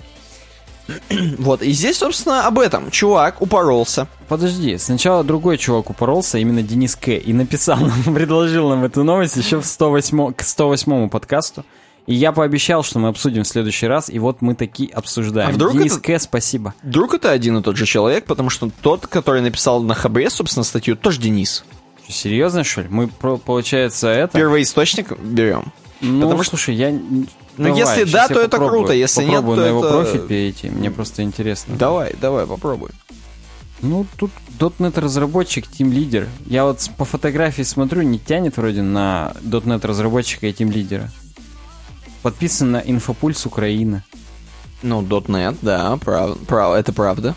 Ну, ну не знаю. Ну, может быть, слушай, напиши Денис К. Если это ты, и тогда я извини, я о тебе плохого мнения был. Хотя, мы казалось бы, нам это практически ничего не роляет. перейдем, да. Самый прикол, самый прикол. Чувак написал э, пост на Хабре, вот этот, как написать лучший пост на Хабре. Эм, 1 января в 17.51. Я думаю, не каждый из наших слушателей еще проснулся в это время. И не то, что мог писать статьи, потому что идея ему пришла 1 января в 6 утра. И тут вот у меня вопрос, опять же, в 6 утра это типа он не бухал? Потому что он пишет, кто я такой, чтобы не пить, зачеркнуто, советовать, спросите вы.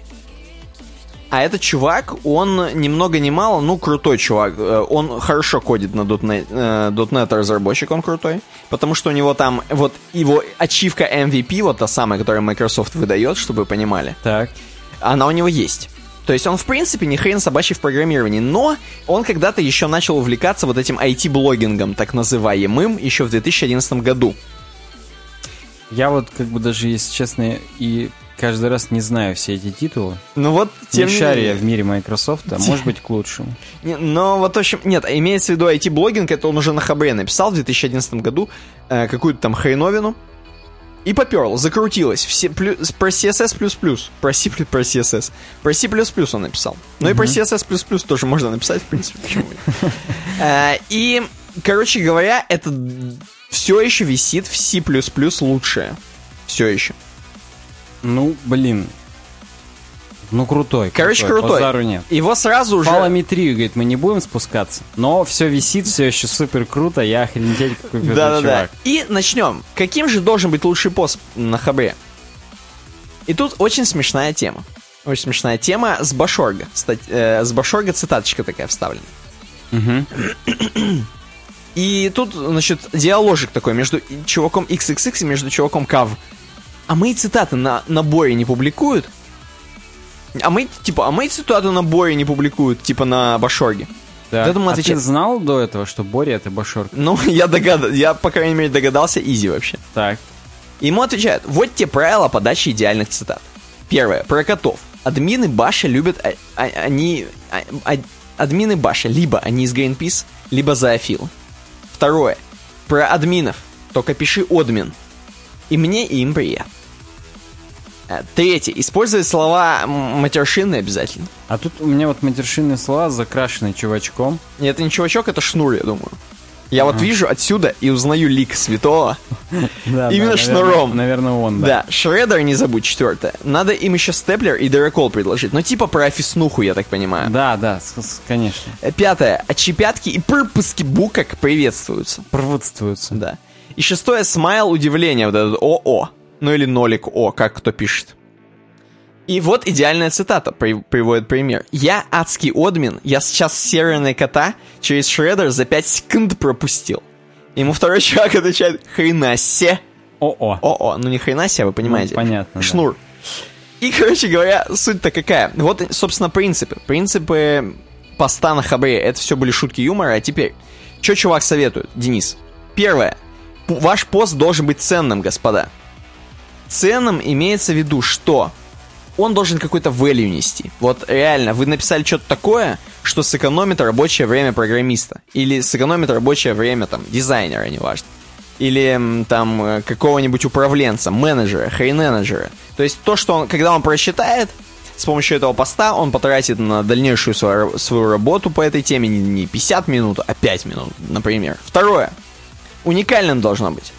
Чем более уникальная статья, тем лучше. То есть, если вы выжили вот просто сачок, такого не было никогда, то это имеет ценность намного больше, чем то дерьмо, которое уже можно нагуглить. Ну, да. Логично, абсолютно. Это прям по теории энтропии. Если что-то еще нигде не было, оно сильно уменьшает энтропию. А если это примерно то же самое, то на 0,1. Третий пункт. Должно быть охрененно релевантным. А это очень важно, потому что если вы написали какую-нибудь хреновину про C++, опять же, оно в лучшее не попадет. Вот то самое, что написал чувак. То есть, если это в тренде сейчас, если это про JavaScript, например, я вам подсказываю. Если это не про какой-нибудь там апдейт WordPress первого, а это действительно, ну, свежак, какие-то новые апдейты, какое-то новое ПО, опиху поменяли, узнал, но новости релевантно, то это должно выстрелить, опять же. Э, учитывая пр- предыдущие пункты, естественно, и следующие. Четвертое. Содержать больше визуального контента. Люди любят, ну, инфографику, люди любят картиночки, диаграммы какие-то. Какой-то ироничные картиночки, котики, возможно, юмор.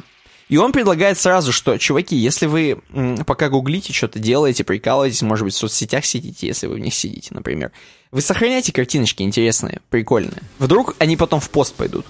Ну, или хотя бы запоминайте, где вы видели прикольные картиночки, чтобы потом можно было к ним вернуться и изъять их, извлечь. Хотя очень часто бывает, когда, к сожалению... Уже неизвлекаемое дерьмо, потому что потом не найдешь концы. Э, Пятое. Содержать цифры должен ваш пост. И цифры, они, как всегда, можно же, вы же понимаете, что цифры используют э, не всегда добрые люди. Иногда злые люди врут, например, и говорят, на 95% безопаснее.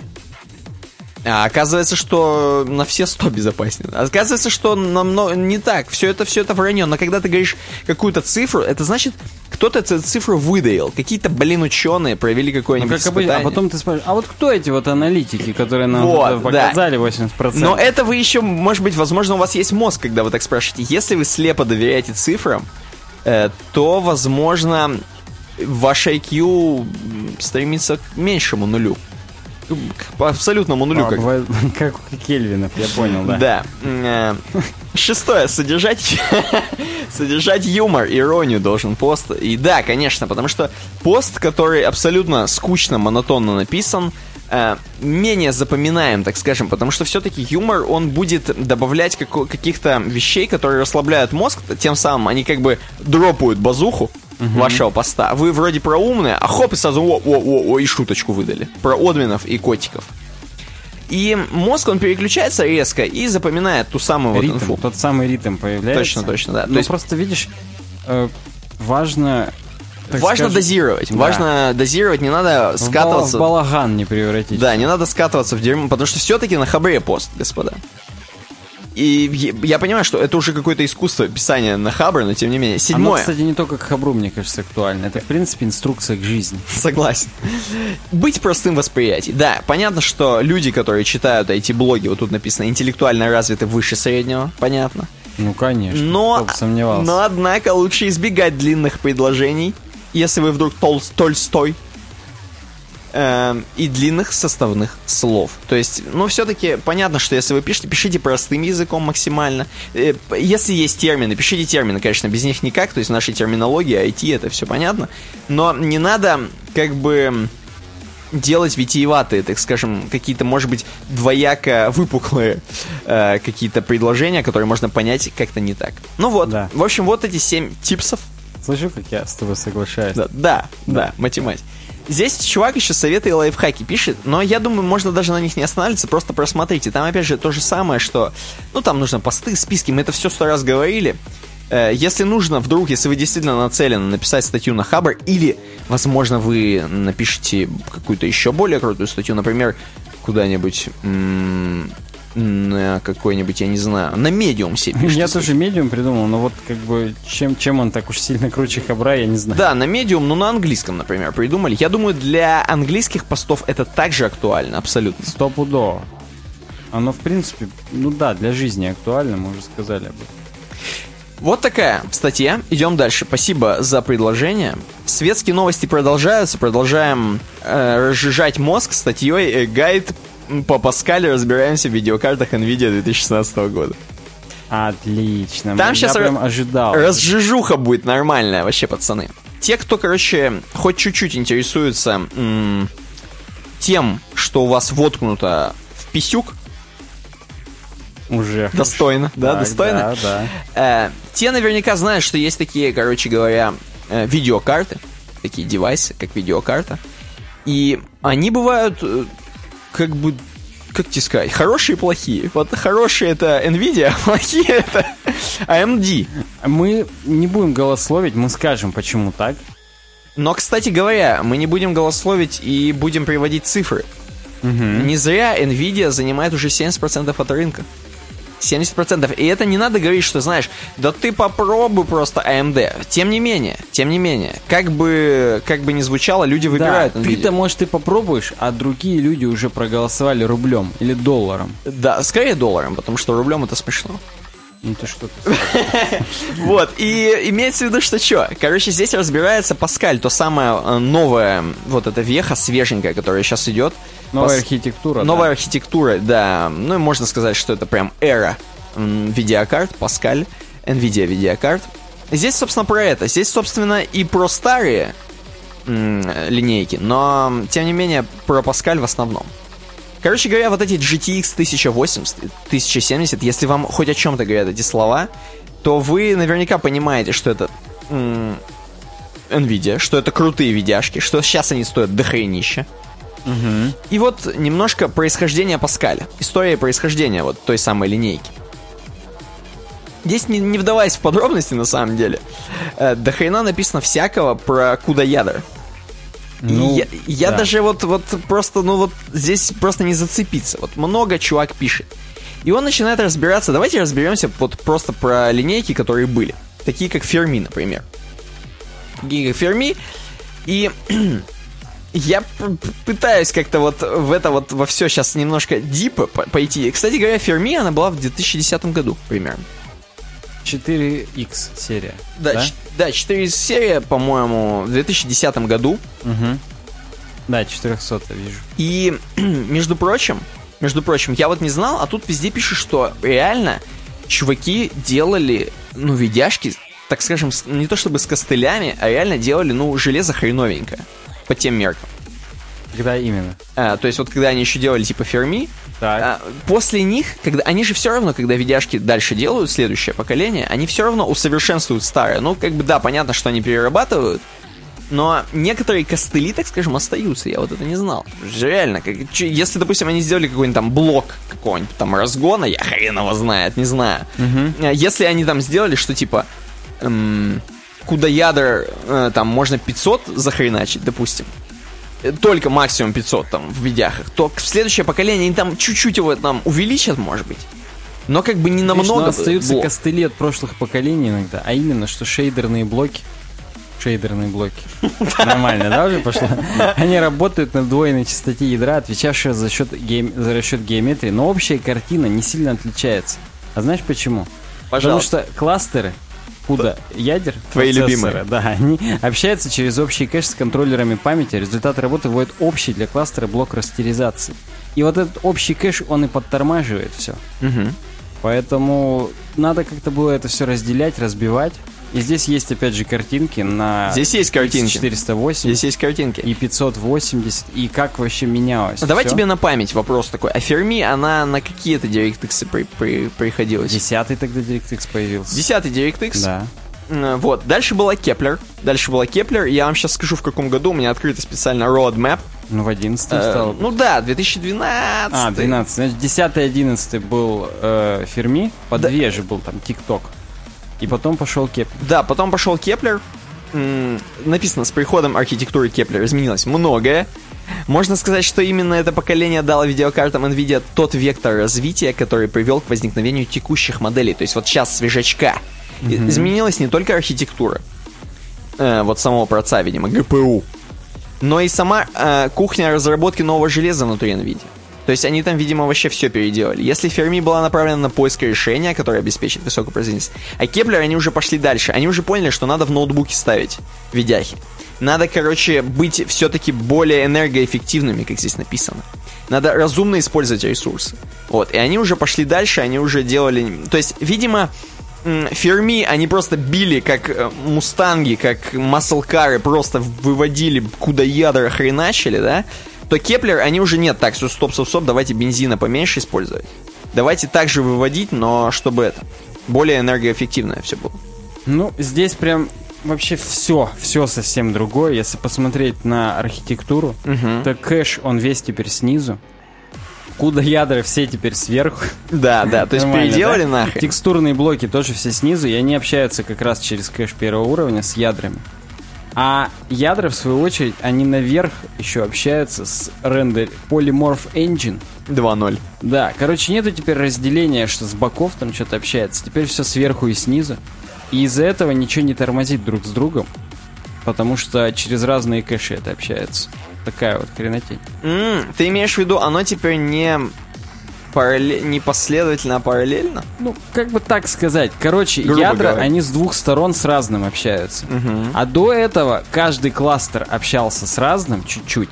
Но потом они все равно все объединялись в один кэш. А тут нету каждого кластера, тут все ядра это один кластер. И все они общаются снизу с текстурным блоком, а сверху с Polymorph Engine. И это прям круто. Нету никаких... Никто никого не ждет, короче говоря. Ну, кстати говоря, надо сказать, что, может быть, наши маленькие слушатели не знают, вдруг у нас какие-нибудь есть чуваки, которые не знают, что раньше видяшки NVIDIA, вообще в них не было куда ядер. Да. А, Это была просто видеокарта сраная. Эм, и процы, ну то есть они на- наверняка вот тогда они были полностью на уровне Radeon тогда еще, когда не купленного AMD. Угу. Вот, наверняка у них примерно 50 на 50 было, Киллер фич не было, наверное. Киллер фич не было, да. А сейчас все-таки немножко AMD подотстают. Ну, не немножко, а отстают.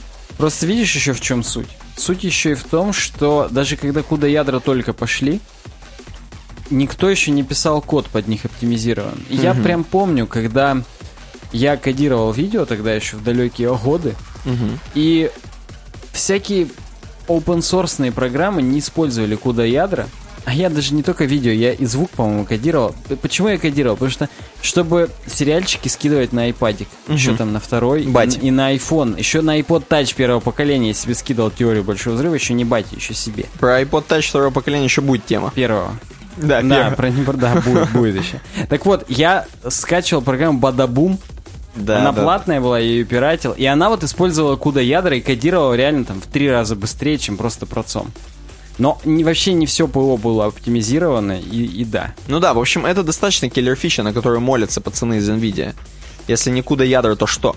Дальше идем. Maxwell была такая линейка, и она была уже в 2014 году. С 2014 по 2016 Maxwell. А, вот это, то есть, более-менее... Это что у меня? Вот что у меня, это Maxwell, я могу сказать. У тебя, я так понимаю, Не готов тебе сейчас пока ответить, но тоже Maxwell же Паскаль-то тысяча. вот именно. Но Паскаль, у ты- меня внутри одной 700 встречались видеокарты на архитектурах Кеплер, Maxwell, даже Ферми. Поэтому это надо, мне надо заглядывать под капот, чтобы тебе сказать. Потому что у меня 760 и И хрен его знает, какая именно она из них. А, хотя у меня то... Ну, у меня, подожди, TI 700. Да хоть TI, хоть... Хоть хрена. Да. Ну ладно, окей. Не Э, будем сейчас, вдруг об- об- ошибаемся. Аббас. э, Да, ну, в общем, Максвелл, она была лучше, естественно. Они все делают лучше, как бы с каждым поколением, это понятно. Э, Вот. Тут написано, что новая архитектура обкатывалась на чипе JK107, крохотном кусочке будущих фл- флагманов с огромными радиаторами и пугающей ценой. И там вот новая картиночка, опять же, есть. Тут уже тоже все объединено в одни блоки, весь кэш снизу, два контроллера memory тоже снизу, они уже не с боков, и нету вот этой вот нужды заходить с другой стороны. Все общается прям сразу, снизу и сверху. Да, ну и Паскаль логическое развитие архитектуры Максвелл. То, что было заложено в Кеплере, продолжено в поколении Максвелл, осталось и в Паскале. Первые потребительские видеокарты выпущены на базе не самого крупного чипа GP104, который состоит из четырех кластеров обработки графики. Так смешно, у них все сами видяхи каждый раз меняют 700, 800, 900, а сам чип везде 100 какой-то, 107, GK 107, GK 110, потом GP 104. Да потому что там Ну, чуваки... понятно, что К это Кеплер, М это Максвелл, GM, а здесь ГП это Паскаль. И там у них тоже все топчется, то 100, то еще какой-то, они как бы вот там... А знаешь, что, почему я еще это могу подумать, почему так? Потому что, короче, вот те самые цифры, которые 1080, 1070 NVIDIA, это оно смотрит наружу, так скажем. Это хрень маркет... Это очень- полностью потребительская, да. маркетологическая хрень. Да, они скоро уже будут вообще что хотеть писать туда. Вот. А это пацаны задроты пишут GP 104. Да, да. И вот 104 это не самый крупный, а GP 100 самый крупный, который в Титанах. Какого хрена, если он самый крупный, он меньше? Да, да, то есть, ну, Ну, видимо, что-то поняли. что-то поняли. Э, Вот. Ну, естественно, тут есть вот пункт, например, про улучшение производительности. Максвелл стал фундаментом новой архитектуры, опять же. То есть, а, там, кстати, охрененный скачок вообще с Максвелла к Паскалю. Ну, как минимум, просто увеличили... Во-первых, два больших мультипроцессора сменили название на SMM с SMX. Это самое Это главное, самое я главное. считаю. Ну так вот, их разделили на четыре части в Максвелле, а в Паскале их уже аж, ну, собственно, частей-то тоже 4, только в каждом уже не по 4, а, ой, не по 8, а по 10. Короче, они прям в жужу, вжаривают. Вот именно так мы объясняем вам тему про э, NVIDIA. Кстати, дальше есть очень прикольная м, двигатель прогресса. У нас же любят про VR. Так вот, короче, э, ставки были сделаны, ставок больше нет. В эти, в данные года, в наши, 2016 все поняли, пацаны, разработчики видеокарт поняли, что VR как бы наступает, и для него нужны хорошие вид- видяшки, как вы понимаете. Потому что там-то все в двойном экземпляре. Э, на, на 2 очка. И понимаешь, в чем дело? Дело в том, что, короче, кроме того, что нужно сделать так хорошо, чтобы все воспроизводилось, надо сделать, чтобы то, что не воспроизводилось, сделать так, чтобы это не заметили. Вот. Чтобы, то есть, чувак, который сидел в шлемах, он не наблевал от того, что у него посыпалось все. Картинка. И они этим тоже хвастаются, что, короче, многие вот такие вещи, они сглаживаются так сами по Да, себе. они и- пишут, что они хранят целую матрицу сжатий, и чтобы не хранить вообще все, они хранят средний цвет. И видно, что на Максвелле реально обсчитывается каждое дерьмо, а на Паскале он все розовое просто. И как бы когда надо, оно покажется, но если не надо, все просто будет заблюрено, видимо, и, и нормально. Но не будет сыпаться хотя бы. Да, да. Поэтому для VR тоже делают вещи, естественно, очень сильные. Как следствие, здесь до 28% снижается количество информации, передаваемое по шинам туда-сюда, в Паскале по сравнению с Максвеллом. Я И это круто. Это прям вообще здорово. Да, и там вон тесты на разных играх, на GTA, на Titanfall. Окей, эм, вот так вот. Есть всякие технологии типа Boost 3.0. И что это такое? Автоматический разгон, как турбобуст в Да, это, это именно тема про разгон, да. Это А тема ну, про- кстати, вот у меня по умолчанию на рабочем столе частота процессора 100 МГц, а в нагрузке 1275. То есть оно вообще снижает энергопотребление. Видимо, на нем все-таки они реально сконцентрировались, не врут. Поэтому это круто. Мгм. И вот здесь на их графике показано, что чем меньше температуры, тем больше бустает. Ну, то есть он бустает по умолчанию до хрена. А если начинает греться, то он буст уменьшает, уменьшает, уменьшает. И это умно и прикольно. Вот, потом э, улучшение качества картинки и восприятия игрового мира. Это просто уже именно про игры прошло, пошло. И здесь просто я вам пере- в, пере- в перечислении. Быстрая вертикальная синхронизация это то самое, что вы в настройках делаете. Какой вертикальной синхронизации ты поставил? Да, да. А, вот. Э, Нормальные скриншоты, там реально, типа, они говорят, что, блин, так классненько теперь делать скриншоты. То есть, э, именно статичный кадр, когда он есть, это тоже там своего рода как-то супер обсчитывается, потому что раньше ты вот, когда скриншотишь, было все замыленное говно. А сейчас прям... Там даже наоборот, там не замылено. Во время видео все плавно, но если сделать скриншот, то там без антиалиасинга тысяч, шести тысяч миллионнократного, там все угловатое, типа, получается. Я просто сам такое замечал в скринах. И вот тут они сделали, что у них есть новая технология NVIDIA Ansel, которая решает эту проблему. Да. Э, Обработка звука на видеокарте, вы вот, возможно, и не знали, но, тем не менее, вот VRWorks некая, VRWorks Audio, оно, это прям технология, которая прям обсчитывает, что происходит у вас в, с- в самом видосе, э, где находится источник звука. Если, допустим, это источник звука, это вы сами, или там источник звука человек, который вам говорит, э, как, где он, какое окружение у него, где он находится в видосе. Если он там далеко от вас, вы будете тише слышать звук. Если он находится в туалете, например, вы будете слышать эхо. Если он там, ну вы понимаете, Мне вот есть... интересно, как до этого? Были же такие эффекты? Неужели разработчик прям прописывал, что вот тут звук должен быть такой, и просто он уже на звуковом кодеке так рендерился? Ну да, ну наверняка прописывал, если вообще прописывал. А А в некоторых играх просто явно это есть. Есть, есть, явно. Но если ты, допустим, делаешь, чтобы это зависело от игрока, то есть игрок, допустим, сам бегает что-нибудь и спамит как- какие-нибудь эм, что-нибудь говорит, э, не- нужно просчитывать, где он находится. То есть тут ты уже не можешь никак э, никакие ситуации прописать. Это, ну, рандомное количество ситуаций, огромное количество. Вот, поэтому VRWorks это делает. Оно думает, смотрит, где, в каком помещении находится источник звука и обсчитывает. До свидос. Вот. Здесь есть много всяких цифр. Например, про то, что это 14-нанометровый техпроцесс. Ну, это-то такое, это как бы не, не самое важное. А вот давай к практически.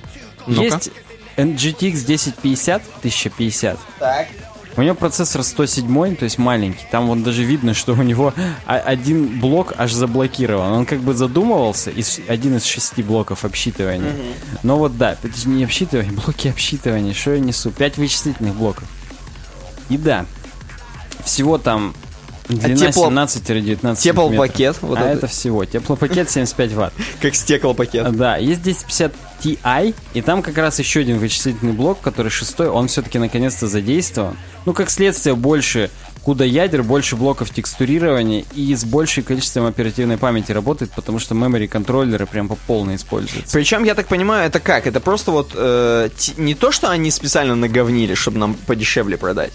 э, 1050, а это то, что просто хреновый у них получился. Выбраковка, конечно. Да. Это же вот просто есть партия кремния. И какой-то из них все шесть ядер не могут нормально работать, начинают тупить, греться и так далее. Они, это будет обычный 1050. А там, где не было брака, э, о, это Ай. Да, Отлично. да. Я думаю, так это выглядит, как бы, ну... Ну, они тестируют наверняка, конечно же, крем. как- да, какой да, камень получается. сто- Стопудово. Ширина шины везде 128 бит, поэтому как бы не впечатляет совсем. 1060 пошла NVIDIA. И это уже новый процессор, не 107, а 106. Мгм. У него уже 9 вычислительных блоков. Опять же, без TI. Один блок заблокирован. В... Стоп, нет, не без TI. Это в 3 гигабайтной версии один блок заблокирован, а в 6, 6 гигабайтной гигабайт. он уже разблокирован. Но я бы опять же смотрел, ну, как следствие количество ядер куда, блоков текстурирования, бла-бла-бла. Это просто в математической прогрессии растет. А я бы опять же смотрел на ширину шины, и она уже 192 192. бита. От этого референсная частота, естественно, больше, и от этого больше количество информации в секунду проходит через эту шину, и это на самом деле важно. То есть, в принципе, 1060 6-гигабайтная это уже бюджетный билет в VR, как здесь написано, и высокие разрешения. Да, там еще они зачем-то описали, типа, какая-то из них там карточка для киберспортсменов. Ну, давай дальше, идем ну, смотрим. опять же, чтобы понятнее было, высшая лига. Я считаю, что минимум надо брать 1070. И тот компьютер, на который мы с тобой собираем на стримах, там надо минимум брать 1070. Там же дво- 256-битная шина. Да, да. И целая четверть вычислительных блоков, к сожалению, заблокирована. То есть 15 вместо 20. 20 на 1080. Но уже зато шина широкая, и уже прям все круто. 8 гигов памяти. Ну, это уже все. А на 1080 мало того, что... Процессор, кстати, там везде GP104. Не соточка еще, которая на титанах, которая дает прям прикурить вообще тойотовским с, с этим концерном, где они обсчитывают моделирование. Но как бы все равно неплохой 104 процессор. Так вот, 256 шина и на 1080 больше блоков, но еще и тип памяти DDR5X, а не просто GDDR5. И с той же шириной шины она все равно выдает большую референсную частоту. Ну, ты вообще говорил в два раза там до свидос. Ну, не в два. В два написано в Википедии про саму память, но референсная частота с 8000 до 10 тысяч растет. То есть сама-то память, может, и в два раза больше работает, но видеокарта с ней не в два раза больше успевает это. Это. Именно это. Э, Питать ее, правда, надо до свидос как. Знаешь что, давай, короче, это отвлечемся от этого всего. А Сколько стоит а, вот и та, и другая? Скажи, сколько стоит 1070 у нас в Челябинске? И сколько стоит 1080? 30 и 50. Вот такой вот разбег. Ну, нормально, разбег. Не будем сейчас рекламировать сайт, на который я зашел, citylink.ru. И там просто посмотрим за секунду комплектующие для ПК. В принципе, 50 кусков за видяху, которая тебе будет, э, не будет тебе готовить, Угу. но она тебе будет готовить хорошие игры, возможно, в хорошем э, качестве картиночки. Достойно, я считаю. Как бы, если ты уже хочешь быть в высшей лиге, а именно так был заглавлен параграф, то придется. Вот да, самая базовая 1070-ка 30 стоит. И самая базовая 1080-ка 46. Ну, 200. как ты и сказал, да, тридцатка и полтосик. Чувак с ником Мамка нам что-то комментировал на сайте, потом посмотрим.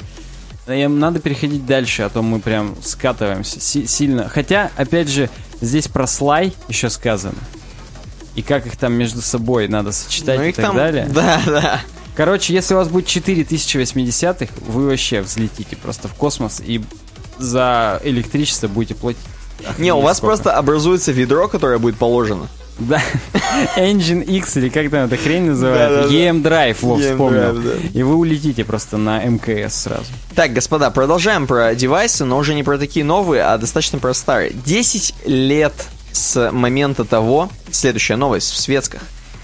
С 10 лет с того момента, когда нахрен iPhone изобрели. Ага. Когда его не изобрели, а точнее представили публике, будем говорить. Да, Когда да. он turns. Вот он turns 10 лет уже. И суть какая? Суть такая, что тогда еще был жив сам, Да, был жив Стив. но даже не то, что он был жив, он максимально был жив, он функционировал, и он представлял новые девайсы каждый раз на конференциях. И он говорил действительно, что это, блин, то самое, что вы должны себе купить.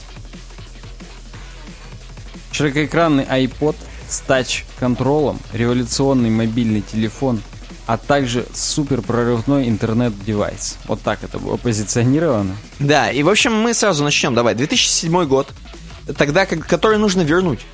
Кстати, да, я даже и не задумался. Его А нужно надо. вернуть, и вышел iPhone первый. iPhone просто, iPhone, вот без всякого, без чего-то кого-то, ты смотришь на дизайн, да, на его? Конечно. А, вот, он был как мыло выглядел, все мы его помним, а мы его помним, кстати. У меня лежит в столе. Э, в нем не было ни хрена 3G интернета, Ну да. и в нем нельзя было из App Store потому что App Store не было. Не было App Store. Но iTunes магазин уже был, музыку уже можно было купить. Потому Но- что- Новый альбом Рианны какой-нибудь. Да, потому что это все были еще задатки с айподов, Мгм. как я понимаю. Дальше идет iPhone 3G, то есть вот такое не было... Даже ммс не было еще в оригинальном айфоне. Да, то есть была такая достаточно хреновина обычная. Просто это был iPod, по которому можно звонить. Да. iPhone 3G, то есть это не второе, никак называется, а именно iPhone 3G в 2008 году, ровно через год. ну, наверное, не ровно, ну, в общем, Да ровно, ровно. Там почти стопудово год. вышел iPhone 3G, и iPhone 3G это все-таки уже был досвидос прорыв, это было уже 3G, это было уже App Store, это уже было вообще все. GPS-навигация и пуш-уведомления для имейлов. Это практически дедушка уже, можно сказать, наших айфонов. Я, у меня 3G, кстати, был белый, если помнишь. Да, да, да. Это тоже, он был в по дизайну по- мы- мыльцо, Да, но уже пластмассовый. но уже пластмассовое. И тогда все еще, ну не, так, не все еще, но скевом- скевоморфизм сильный Да, был в дизайне, да, до свидос счастью, да. iPhone 3GS 2009 год, тоже через год. эм, небольшое усиление 3G-шечки. Ну, что сказать, усиление. Два раза, короче, быстрее. S был Speed, и появилась копипаста. И появились ММСки. А, iPhone 4. Но, тем не менее, надо просто еще знать, здесь, видишь, нет такого, чтобы еще бы ленту i- iOS смотреть. Ну, слушай, по-моему, они чуть ли не совпадали. Но от, от него тоже очень много зависит. Не девайсом единым. Я имею в виду, что почти по цифрам совпадало. То есть iOS 4 было на iPhone 4, iOS 5 на iPhone 4s, ну и, и так далее по списку. Четвертый iPhone в 2010 году. Это уже такая более квадратная хреновина, не, мы, не мыльцо. И это тоже достаточно знаковый телефон. Многие до сих пор считают его эталонным в- именно в дизайновом плане. И он был, по нашим меркам, вот сейчас, уже такие телефоны маленькие-то и не делают. Согласен. Он Ну, был- Можно какие-то китайские найти, но да. Да. В основном, конечно, сейчас, да и китайские уже все лопаты. 4S... Передняя камера впервые появилась. Передняя вспышка. камера. Да, кстати, кстати, уже тогда пошло селфи, и вот это все, вот это все. Как мы знаем, вот этот разврат начался. But first take, let, let me take a selfie. Тум, тум, Да-да-да. тут, тут. Let me introduce myself. iPhone 4s, 2011 год. А, вроде бы еще... Нет, уже. На следующий день умер Стив Джобс, вот как раз после того, как презентовал. Он, по-моему, не был на презентации, я не помню. Слушай, я не помню, был он, по-моему, уже и не был. Он уже не был. И дело просто еще и в том, что все, помню, говорили, iPhone 4S это for Steve. Да, да, да. Вот. Там была достаточно трогательная история. Наверняка, если кто-то помнит, там они, все чуваки там вышли с айпадами, с его фотографией, там до свидос, что было. Короче, iPhone 4s это было просто очень хороший апгрейд четверки. И, в принципе, тоже неплохой девайс. Siri появилась впервые. И 8-мегапиксельная охренительная камера. 4S это был первый iPhone, который реально круто фотографировал. 4s все еще можно использовать, как мне кажется, в принципе. Ну, вот так. Санька нам говорит, что нельзя. Он 4s, да, говорит? Да, да, не четверку, да? да. Ну вот, допустим, Дюша, опять же, четверку использует. То есть есть знакомые, которые используют четверки. Но, наверное, не в хвост и в гриву, конечно. Дюша, привет. Он, он оказ- оказалось, что он слушает наши подкасты, Да. поэтому привет. iPhone 5, 2012 год. И это девайс, которым пользуюсь я. И это, в принципе, живой И девайс. моя мамка. Да. В принципе, эм, девайс, который вообще живет абсолютно полностью на свежей прошивке. Ну, как бы, конечно, конечно, там нет ничего там, что есть семерки, это вообще я не говорю. Ты имеешь в виду портреты там нет? Да, И Apple но- Pay? Да, да, да. Но, да, конечно, нельзя. Первый телефон, в котором был Lightning коннектор. Также первый телефон из алюминия, поэтому он чуть легче был, чем четверка и 4S.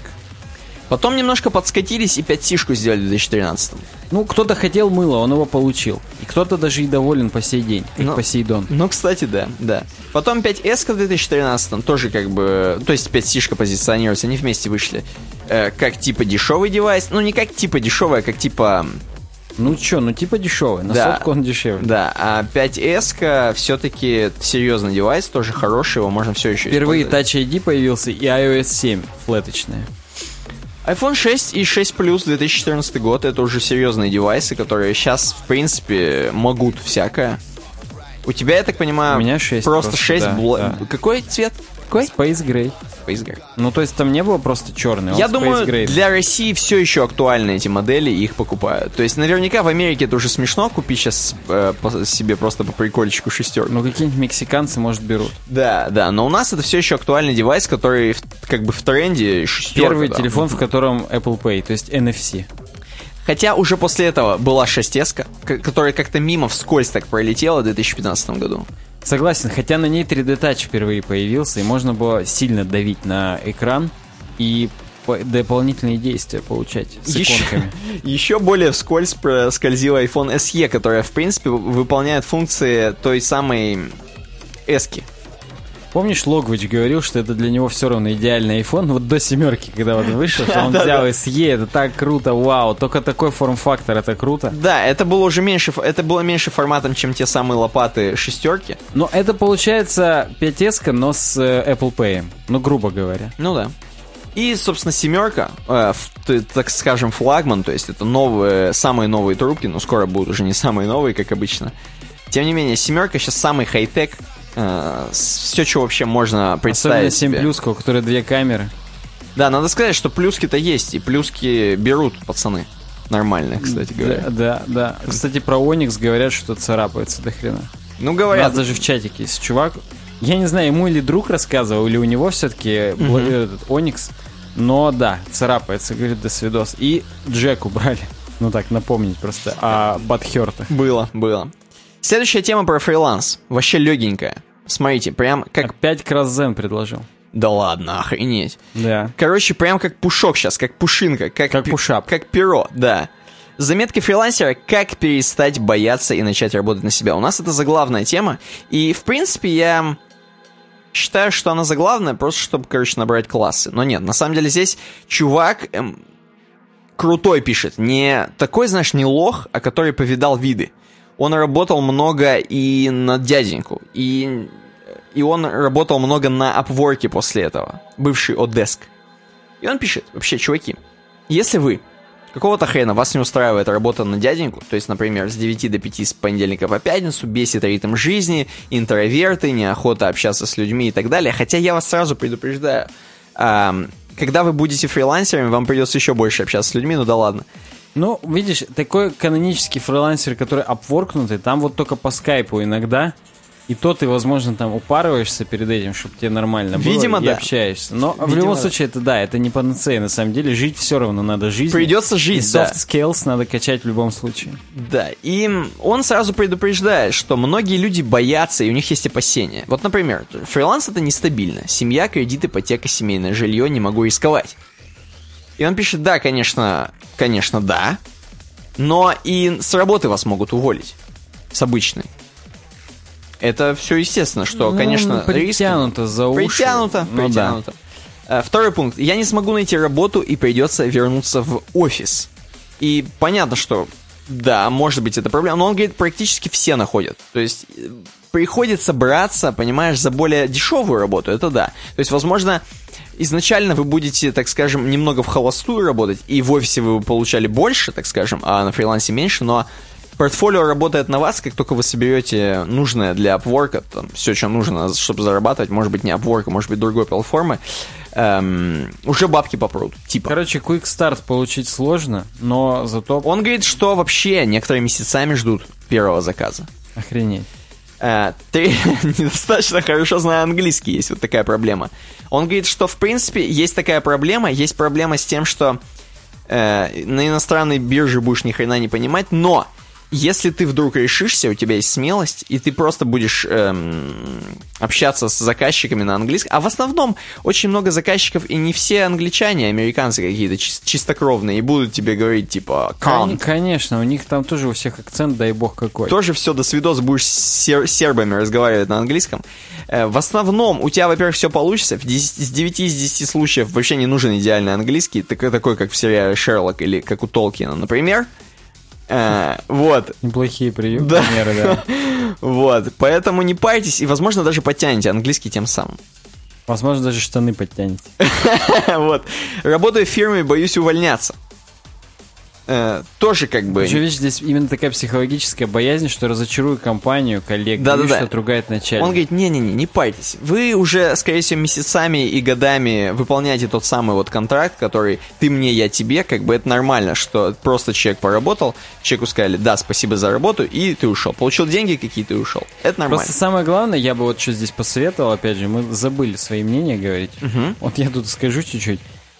Вот любой твой коллега, если ему предложат зарплату в два раза больше, он пойдет и уволится. Да. Вот, вот ни- никакие, какие отругает начальник, какие разочаруют компании, его похрену будет, он и даже не увидите его уже больше потом никогда. Поэтому вы подумайте о том, что никого вы нахрен не разочаруете, а все еще только вам позавидуют вслед и проклянут. Я не смогу нормально работать из дома. Да, то есть некоторые люди действительно, типа, есть проблема с самоорганизацией. Вот, э, ну, как бы хрен его знает. Слушай, э, и да, опять же, эту проблему можно, как и любую другую, просто решить. Просто решить. Взять и решить волевым решением. Простите за тавтологию. Ну и вдруг мои навыки не востребованы на фрилансе. Но я думаю, наши ребята, которые нас слушают, они понимают, что, скорее всего, востребованы. Вообще, в принципе, любые э, навыки, конечно, менее востребованы там какой-нибудь Ruby, в отличие от JavaScript. Это как бы кэп. Ни одни навыки, во-первых, не будут востребованы вечно. Всегда надо чуть-чуть развиваться, быть в движении. Да. Поэтому Но хорошие специалисты востребованы всегда, это надо сказать. Любой золотые слова. Золотуха вообще. Э, ну и все, собственно. То есть он говорит о том, что да, на- это, видимо, были такие типа заметочки, как нужно, почему нужно рискнуть. Вот. И он там еще немного говорит, что пацаны, вообще надо думать своей башкой. Если вы чувствуете себя, что можно уйти, можно попробовать, есть силы, и вы действительно там, вас ствол к башке не направлен, что нужно деньги отдавать быстрее там, и так далее. Можно попробовать, и стоит попробовать, и не надо бояться вот каких-то надуманных таких вещей или вещей, с которыми можно справиться. Ну вот все. Собственно, заметки фрилансера это были. И последняя тема из светских новостей. Халява кончилась, она называется. Кубу Это- прокомментировал. Кубу прокомментировал, да. Возможно, не все знают, но есть такой сервис Trello, господа, в котором можно накидать немножко карточек и сделать совместную работу еще более легкой, жизнерадостной, чтобы никто на вас не матерился, чтобы Project Manager знал, что сейчас дан, а что сейчас не дан. Э, Ну что вот, сейчас туду, что тудит, а что дан. Точно, точно, да. Вот тот самый м, сервис, в котором можно менеджить проекты, будем так говорить. И что, короче, происходит? Его покупают, Trello. Оно, кстати, достаточно простенькое в использовании. Там вообще знать ни хрена не надо, просто для даунов. А Есть прилы на везде.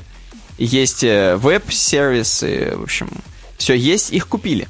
Их купили пацаны, которые уже владеют жирой, то есть более сложным сервисом, таким же, по передвиганию Ну, карточек. принципе, да, достаточно кон- конкурирующим, по- подобным. Они же им- имеют хип-чат. Это пацаны э, Atlassian, то есть такие атласные пацаны.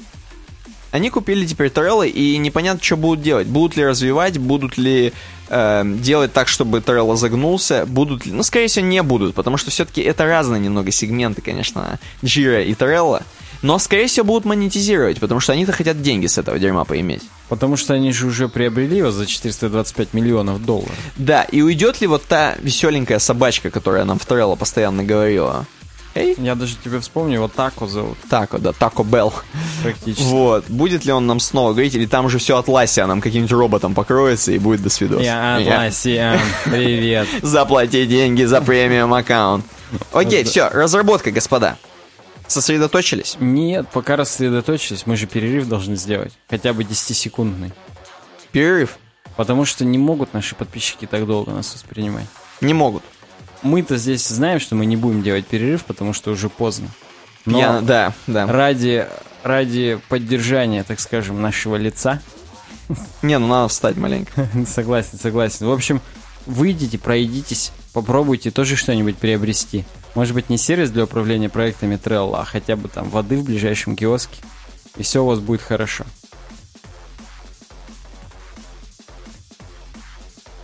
Резюме я нажал. И у нас первая тема в разработке наша классическая, любимая.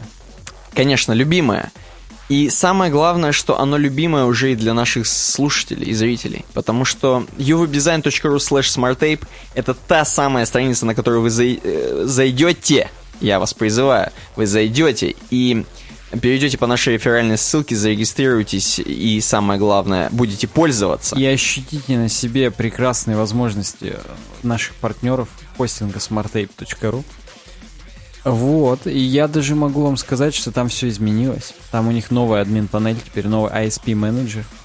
И все теперь прям так легко управляется. Можно всю статистику смотреть, использование ваших виртуалок, не виртуалок.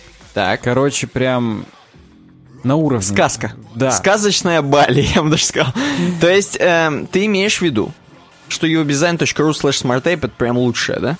Я считаю, что это то, на чем следует скороговорки в театре тренировать. udesign.ru slash smarttape, udesign.ru slash smarttape. А я думаю, что это вот на чем черепаха стоит. Дальше уже, уже там не киты, это самый низкоуровневый. На чем киты сами лежат. Лежат. На udesign.ru slash smarttape. Да, ну все, господа, переходим к разработке. Эм, я так понимаю, сейчас будет про PHP. Правильно понимаешь, Mail.ru Group на Хабре нам написали, возможно, по всем параметрам, как надо круто писать на Хабре. С шуточками.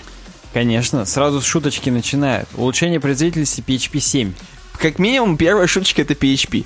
Вообще. Так. Э, так вот, это перевод, сразу скажу. Это не люди из Mail.ru сидели и придумывали все. Они это просто взяли и перевели. Я так думаю, с сайт-поинта. Вот мне так кажется, давай посмотрим. Жульен Пауль, нет, с блог blackfire.io. Неважно. Вот ты мне скажи, вот эта вот шуточка, что ж ты раньше не сказал, что оптимизировал код под PHP 7, это кто? Это Меган Фокс? Да. Я думал, ты скажешь мне сейчас истоки этой шуточки. Это какой фильм? Ну, это- Трансформеры? Это наверняка что-то типа трансформеров. И наверняка самые первые шуточки начались где-нибудь на МДК. Ну, Я- я я более- уверен, что это не русская шуточка, А я уверен, что это как раз русское. да? Да, и там было бы, скорее всего, что что-то... Что-то... Вот это будет классическое школьное дерьмо. Что ты раньше не сказал, что у тебя есть попить. Что Чё- ты... Вон, я думал. Ну да, да, но там очень школьное дерьмо именно делали, и это смешно даже. Ну, смешно, ладно, да. В общем, PHP у нас написан на C. Ни хрена, что выдаешь. Когда, как, как вы могли помнить.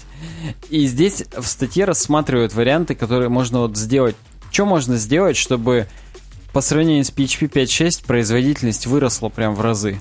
Ну-ка, давай. Причем- Best practices. Да, почему на Blackfire написали эту статью? Потому что используется их профилировщик Blackfire для PHP.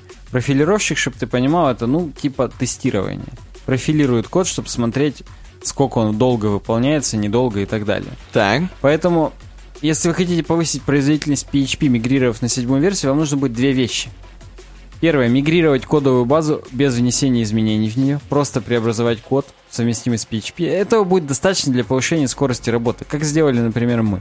Просто накатили седьмой PHP, мигрировали все, и в принципе работает уже существенно быстрее. Я, конечно, профилировщиком Blackfire не пользовался, чтобы проверить, но как бы визуально все круче.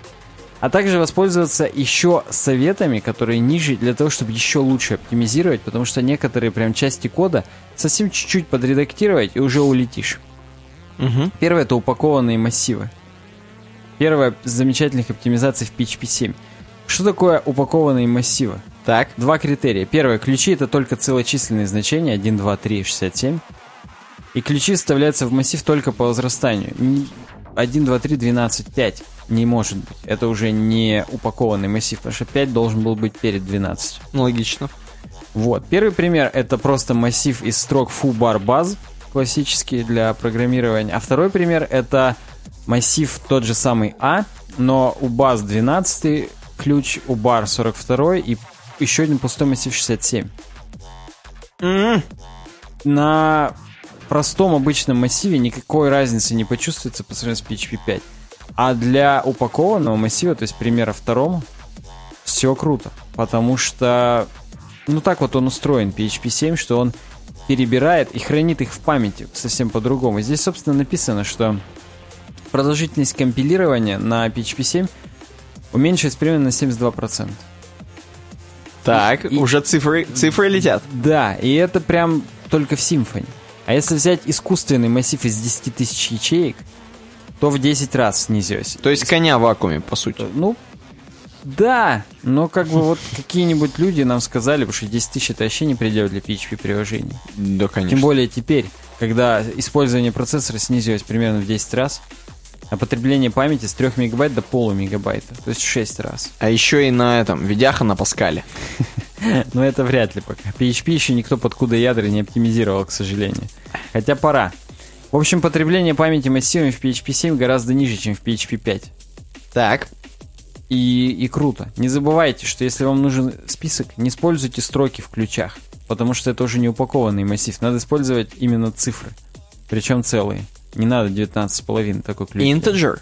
Integer, да. Причем я не готов ответить, э, натуральный или реально целый, то есть минус 15 можно или нет. Ну, наверное, не стоит. Короче, вообще, живите аккуратненько. Да, и по возрастанию, потому что иначе оптимизация, опять же, не сработает. В общем, все это связано с тем, как хранятся массивы в памяти в PHP 7. И вот если все по порядочку, то они круче хранятся и кэшируются. Но Здесь еще будет у нас про кэш. Целочисленные значения, значения с плавающей запятой в PHP 7 бесплатно. Без смс. Да.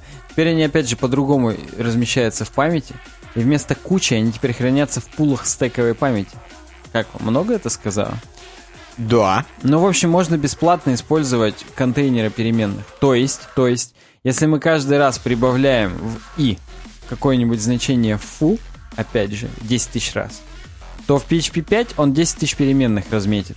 А в PHP 7 он поймет, что ну это одна и та же хреновина, поэтому я не буду перезаписывать, буду хранить только один раз. Угу. Понял, да? Ну, круть. То есть, опять же, если говорить по профилировщику Blackfire, то на 50% раз использование процессора уменьшается. То есть он не каждый раз создает инстанс переменной в памяти, а просто «А, это опять она, и идем дальше. А, это опять она, идем дальше». Поэтому пятая версия на размещение в памяти 10 тысяч целочисленных значений, я цифры немного добавлю, как в статье про Хабр, тратится 80 тысяч байтов, а также куча дополнительной памяти на аллокатор. Представляешь, когда куча дополнительной памяти на аллокатор? Согласен. Катастрофа просто. Оптимизация с помощью encapsed строк. И это на самом деле очень интересно. Ну-ка. Нужно использовать вот эти вот строки с переменными внутри двойных скобок или херидок синтаксиса. Херидок синтаксис это с тремя меньше, с тремя больше. Такая хреновина, ни разу не видел, чтобы кто-то использовал, но она есть на самом деле. Это позволяет хранить форматируемый текст с энтерами, с неэнтерами, прям в строковых переменных. Ну, в общем, неважно. Короче говоря, в двойных кавычках, если вы используете отсылки на переменных вот так вот, или экранирование, или как это там, интерполяция называется, encapsed строки, короче говоря, то очень круто в PHP 7 это все. Сначала он берет все куски, совмещает их в одну, и все, только вот это вот финал хранит в памяти. В PHP 5 он отдельно буферы открывает хранит первое, потом хранит второе, потом хранит третье, и только потом совмещает и возвращает значение последнего буфера. Очень много работы. Поэтому, если вдруг... Ты как-то это круто сказал, как будто от себя. Ну так, как от себя. Очень много работы. Короче говоря, в PHP 7 нужно использовать не конкатенацию, как вы привыкли, через точечки переменные А, Б и так далее, и общую строку. А прям вот в общую строку в двойных кавычках хреначите переменные А, Б, X, Y, Z. И намного круче будет. На профилировщике показалось в 10 раз улучшение. Ни хрена. Да, ну здесь опять же вот пример. фу и точка бар не надо хранить. Просто делайте фу и бар в, в, в рамках одних двойных кавычек, и все будет круто. Reference mismatch. Если вы вдруг используете, э, кратко скажу, если вдруг вы используете ссылки в PHP, знайте, что они круто оптимизированы в седьмом PHP. Но если вы не шарите, как их использовать, то лучше их не использовать. Вот, вот такой будет вывод. Если говорить о конкретных цифрах, то да тут даже и не сказано, сильно лучше или не сильно лучше. Позволяет, короче говоря, намного круче работать. Неизменяемые массивы immutable. PHP 7 очень круто оптимизированы. Если значение массива не меняется на протяжении всей программы, то есть не динамическое, то есть внутри массива никаких нету переменных. Просто текста, цифры, другие массивы и так далее. То оно один раз кэшируется в opcode, ну, собственно, с помощью кэша, встроенного в PHP 7. Угу. И если вы 5000 раз такой массив создаете, он его не создает каждый раз, а берет уже закэшированный просто и все. Но важное условие, он должен быть не динамический. То есть не надо как в вот здесь примере, доллар А хранить в массиве. Угу. Храните сразу value, если доллар А не меняется. Вот очень часто нас учили кэшировать в переменных какие-то значения. Вот, а потом вы вот нам говорят, а потом вы в одном месте смените, у вас везде сменится. Да, кэшировать в переменных это круто, но в случае с PHP 7 кэшировать лучше средствами opcode cache, который, короче, в тысячу раз лучше все работает. Понял, да? Что-то все уже какие-то вот Вместо 27 летят. мегабайт в PHP 5, 36 килобайт в PHP 7. ё Вот такие приросты, поэтому неизменные массивы храните статически. Если, они, если, если есть возможность сделать статический массив, делайте его статически. Кроме этого, конечно... Так, что здесь кроме этого-то? Прочие соображения. Это все всплывает только если использовать реально большие объемы данных. Здесь везде, видишь, 10 тысяч. Но как бы так или иначе, потребление ресурсов все равно будет снижаться. То есть, ладно, количество памяти выделяемой уменьшится разительно только на больших цифрах. Но именно использование центрального процессора уменьшится прямо сильно уже сразу. Даже на примерах там, с десятками или сотнями значений вместо тысяч. Так что надо обязательно последовать советам Жульена Паули – И съесть пару жульенов. Да. И спасибо Mail.ru Group за перевод. Следующая статья э, предложил Антон. Антон прокомментировал. Возвращение любимого Эрика. Не Кайтмана или нет? К сожалению, Эллиота, который нам писал про JavaScript усталость. И я, кстати, эту статью-то залайкал здесь на блоге JavaScript Sin на медиуме. Под блоги, так скажем. А ничего такого уж сверхъестественного нет. Здесь 10 вещей, которые должен знать каждый, ну, точнее, 10, так скажем, установок, которые даются самым крутым JavaScript разработчикам в 2017 году. А, я понял, какого Эрика любимого. Да, который с гитарами выступает. Вот он. Так. Э, Десятый. Начинаем с конца. Нужно стать мастером джаваскриптовых интервью, овладеть ими в полной мере. Слушай, если мы с 10 начинаем, это, во-первых, для PHP плохо. Потому что он начинается с этого. Да, да. Во-вторых, это, видимо, как будто топ. Да, это и так топ. Окей. Так вот, нужно овладеть интервью. В том смысле, что походите на интервью, посмотрите, какие вопросы задают. Задумайтесь о том, что не зря задают именно эти вопросы. Я чувствую первый... Я не подглядываю, но первый пункт будет э, изучайте JavaScript Ну просто. нет, нет. Про Что такое JavaScript замыкание? Тут, видишь, конкретные примеры, раз уже интервью. Окей, ладно. Вот, поэтому что такое чистая функция, что такое функциональное программирование и так далее.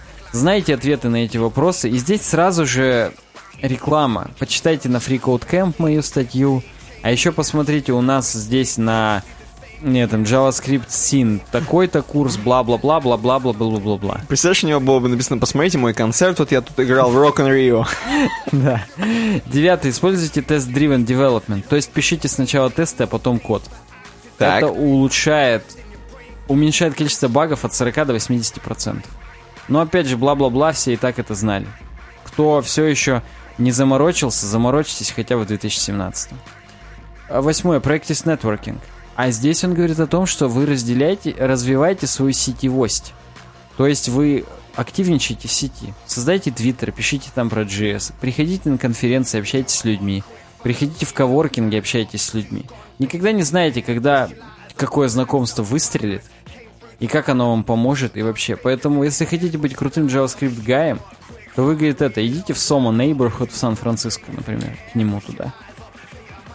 И это первый звоночек для меня был. Что-то тут не то. Общайтесь с людьми, вот это все как-то вот... В Сан-Франциско. Вот, да, да, да. Так, ну-ка. Будьте ценным ресурсом, будьте с коннектором. Так. Прям вот, ну вот, охренеть, да? Седьмое. Учите Redux.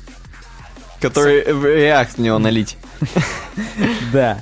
Нужно, короче, учить Redux. Это супер крутой контейнер для JavaScript приложений. Прям вот без него приложение не приложение, без этой архитектуры гигантской. Здесь, опять же, он нам предлагает статью про 10 подсказочек про Redux. Шестое. Выучите новую библиотеку или фреймворк. Понял, да? Какие советы? Это второй звоночек для меня был. Что-то тут не то. Сан-Франциско, новую библиотеку фреймворк, React или Angular 2, например. Ну вот. Примеры, собственно, очевидны, но я бы все равно не спешил. Так вот, э, естественно, пятое. Polish up your online presence. На самом деле, даже совместно это будет с каким там восьмым пунктом. Короче, сделайте, чтобы у вас в онлайне было крутое лицо. И здесь прям даже конкретные примеры.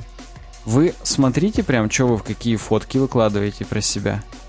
Не политесь, что вы бухаете или используете Не с концертов наркотики. какие-нибудь, Да, да? да, да, да, да. Не, пиш- не пишите ничего дискриминирующего про расы, религии, полы, пола, полы и так, далее. ну это уже... Никого не булите. Бэдмаус не надо. Не троллите, как, с- как, это, как шлюхогон. Вот да. Короче говоря, будьте паинькой. Третий звоночек для меня был. Я думаю, что ж такое-то? Какого хрена? Четвертый пункт. Будьте позитивными, перестаньте жаловаться. Stay positive. Да, и говорит, какого хрена? В 2016 все жаловались на JavaScript усталость. А можно просто радоваться, что все круто, и JavaScript живет и развивается. Уже прям, я думаю, как что-то вот это. И дальше, третье. Ну, хотя не третье. Кодьте, чтобы было хорошо. То есть, Кому? ну, то есть не Вашему партнеру? ядерным реактором делайте программы, а только хорошие. Будьте волонтером во всяких бесплатных кодах там и так далее. Так. В общем, будьте опять же добреньким чувачком. Помогайте беженцам здесь, даже самое, в самом конце. И создайте сайт, который будет помогать беженцам или бездомным. Второе, улучшите свой процесс разработки, слава богу, хоть что-то про JavaScript. То есть используйте код ревью, тест-driven development, каждый день кодьте наконец-то, избегайте всяких прерываний, в том смысле, что уберите всякие встречи лишние из середины дня. Имейл проверяйте только утром и вечером. Social media не заходите каждую секунду. Асинхронные чаты типа телеграмма все выпилите нахрен. Уведомления. Короче, кодьте, кодьте, кодьте. Хороший совет, единственный, возможно. И третье, compassion, сопереживание. Будьте... Ну, здесь, конечно, сопереживание в смысле... с- Сопереживаете JavaScript? нет, нет, к счастью. Делайте хороший UX, делайте быстрые страницы. Решайте ак- актуальные проблемы для клиентов. Не просто меняйте цвет, потому что вы захотели сменить цвет в своем цвете. А все-таки делайте так, чтобы больше клиентов что-то покупало и так далее. Пишите более хороший поддерживаемый код, прилагайте усилия и улучшайте UX для вашего конкретного проекта. Я такой думаю, блин, вроде все хорошо, но вот этот шаг «идите в комьюнити в Сан-Франциско», это все меня немножечко выбило почву. Там причем какие-то цитаты Далай-Ламы уже в конце. Да, если хотите, чтобы другие были счастливы, практикуйте сострадание или как там это, compassion. Вау. Если хотите быть счастливым, тоже практикуйте сострадание. Короче, надо его практиковать, и все будут счастливы. И ты, и вокруг, и вообще. Ну и самое главное здесь, конечно же, это э, куча реклам. Next а еще что идите, делать? почитайте мою новую статью про JavaScript, а еще мою книгу, а еще бла-бла-бла. Я Эрик Эллиот, я охренительный чувак, работаю в Adobe, в Zumba Fitness, Wall Street Journal, BBC. Причем у него даже написано Эрик Эллиот, Compassionate, Entre- Entrepreneur и т.д. и т.п. Э, Он еще, конечно же, spends most of his time in San Francisco with the most beautiful woman in the world. Ну хорошо, хоть woman. Согласен, мы уже с тобой именно так и говорили, когда в тот раз про него читали. И, я так понимаю, сейчас супер громкуха. Веб-дизайн не становится скучнее. Да, и это даже интересная новость. Это круто. Ее Кирюха Рязанский нам предложил. Причем там-то чувак, который написал, он все-таки какой-то бородатый в шапке. То есть он, возможно, нормальный чувак. Да, А сам- все бородатые в шапке нормальные чуваки. Э, на, бло- на блоге Thinking in Code сделано madewithenvy.com Но это, опять же, медиумная платформа. Я, опять же, залайкивал эту статью, потому что она-то мне вообще прям понравилась сильно. У, у него описание такое I know Photoshop. Я вижу. Как я знаю кунг-фу, только я знаю Photoshop. Види- Видимо, он это имел в виду. Статья заглавлена так. Веб-дизайн не становится скучным и не теряет свою душу. Не слушайте хейтеров. И здесь есть классические шуточки, типа а какой из двух сайтов вы сейчас дизайните? И здесь два типичных сайта, просто там с ручкой, с приложением, простите за слово с ручка, и просто с гридом там на 6 этих. И вот, опять же, вот все жалуются, что веб-дизайн скучный, все плохо, там, туды-сюды. Нет, говорит, все хорошо на самом деле, не надо жаловаться. Просто вы не путаете теплое с мягким. Это, говорит, брошюрный веб-дизайн становится скучным. То есть веб-дизайн посадочных страниц рекламных. И он говорит, давайте разберем, что такое брошюрный дизайн. Это, говорит, сайт-визитка, который именно рекламирует какое-то или приложение, или что-то еще. Там просто реально дефолтный сайт еще. Да-да-да. И поэтому, говорит, вы, ну, не путайте их с крутыми там сайтами, типа Фейсбука или Википедии. Вы, говорит, как бы это. Брошюрный сайт — это любое что-нибудь. От локального ресторана до какого-нибудь строительного подрядчика или стартапа. И единственная функция такого сайта — это навигация клиента будущего к его, так скажем, цели. Угу. Wayfinding, если угодно. Ни хрена себе. И поэтому, говорит, и скучно, потому что цель всегда одна. Но это и неплохо. Просто у разных приложений нахрен разные цели. Если вы будете просто молча делать приложения, которые помогут вашим клиентам понять, о чем, так скажем, о, о чем ваш... О чем клиенты вашего клиента, так, ну вы поняли, короче. Ну вы поняли, час ночи как бы. Да, нормально. час ночи, Bedford Foundation, starts with you, полный. В общем, суть в том, что тот факт, что вы делаете сайты для людей, которые зарабатывают деньги в интернете, это вы сами выбрали делать скучные сайты. Вот именно. Вы сами делали, выбрали работать на людей. Да, то есть у всех же цель-то одинаковая, заработать деньги в интернете. И да, она, конечно же, скучная по сравнению с вашей целью повыпендриваться и что-нибудь сделать прикольное. Но как бы вы не забывайте о том, что да. И на самом деле он и говорит, что это все очень предсказуемо. И, и вот вы сидите, а вы, говорит, подумайте в других сферах. Вот вы сидите, вам нехрен делать, вы такие, блин, дорожные знаки как-то скучные. Надо добавить на них пицц. И он говорит, Куски, а, в смысле, пиццы, еды. Мать, да, да. С какого, мать твою, хрена добавлять пиццы на дорожные знаки, если это дорожные знаки? Угу. Они должны оставаться дорожными знаками. И ведь не поспоришь на самом деле. Они, конечно, скучные, но зато они свою функцию выполняют. Они нам говорят о том, что здесь и как делать. Где главная дорога, где второстепенная. Или побочная, как я это люблю говорить. Ну да. Ну так вот, и здесь опять же э, постулат, что дизайнеру на самом деле нужно то, что не нужно юзеру. Ему нужно выпендриться, а юзеру нужно понять вообще, что как. Поэтому дизайнер needs versus user needs. Ну, нужды. И он говорит, вы, говорит, просто Apple-то посмотрите, как делает. И вот сайт Apple, он на самом деле теряется вот здесь в гриде вот этих одинаковых сайтов. Угу. Причем вместе с там, чуть ли не с сайтом Dropbox, например, да. Э, и он говорит, ничего, Apple же не стремается. Кстати, они типа там, вон, третий сверху, там, в третьем ряду, там, и так далее. Угу. Поэтому делайте то, что ваш юзер хочет. А если, говорит, посмотреть отдельно от вот этих сайтов визиток, Тут до хрена крутого появляется в мире интернета. И здесь он приводит примеры paperplanes.world. И здесь реально прикольный такой 3D-шный сайт. Здесь самолетики летят с одного места в другой. Ну там до свидос. Да, gtamerica.com. И тут какие-то, я даже не понимаю, что это такое, складные вещи, типа коробочек и пистолетов. Угу. И они прям тоже красиво выглядят. Здесь гифки прям сделаны. 10 на 16.com, и это про фотографии какие-то. Угу. И на самом деле и веб-дизайн не стоит на месте, вы просто понимаете себе, что любая работа, она в какой-то смысле рутинная.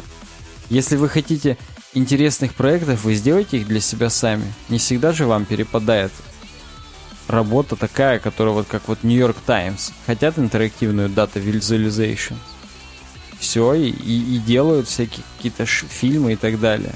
Вообще, вот чуваки, которые снимают кино, они короткометражки снимают, чтобы самореализовываться. Угу. И в короткометражках все прям вот там капелька течет, и мы думаем о том, что там на самом деле там дорога, автор и так далее. Угу. А в больших блокбастерных кино цель-то денег заработать, поэтому там все каждый раз как по книжке сделано, по конве. Там все как в четвертом эпизоде, да? Да, да, там звезда смерти сначала, потом на одну планету летим, потом на другую и конец. А, а он узнает что-нибудь про свою семью, а потом не узнает, умирает. Ну, в общем, вот да. Поэтому вы, говорит, как бы понимаете, что бывает рутинная работа, а бывает нерутинная работа. И относитесь к ней соответственно, и выполняйте ее качественно. Не надо из-за того, что вы устали от рутинной работы, делать ее плохо. Разбавьте ее сами для себя чем-то другим просто, и, и будет здорово. Водочкой. Например, да, ею. Ну вот такая тема на самом деле про скучный веб-дизайн, который совсем не скучный. А у нас следующий блок небольшой совсем, э, просто в одну тему буквально, э, типа научпоп. Макс нам предложил новость. Да, Макс предложил Мои галлюциногенные ночи, что такое сонный паралич и можно ли им управлять. И там даже дискуссия некая была, я, даже Дмитрий поддерживал его, что да, бывает такое. И мы сейчас послушаем, что же бывает на самом деле. Что у наших даже подписчиков, и у даже не у одного, а у нескольких людей э, случ, случаются галлюциногенные ночи реально. Здесь э, вся статья это перевод. Причем у них у обоих в армии это было. Да. Вся, но это, видимо, из-за того, что типа плохо спишь. То есть чем хуже ты спишь, тем такое дерьмо случается чаще. Угу. А, вот. Это перевод шотландской писательницы. А, то есть, короче, чтобы вы понимали, перевод не просто там какого-то, там, не знаю, а это прям писательница перевод.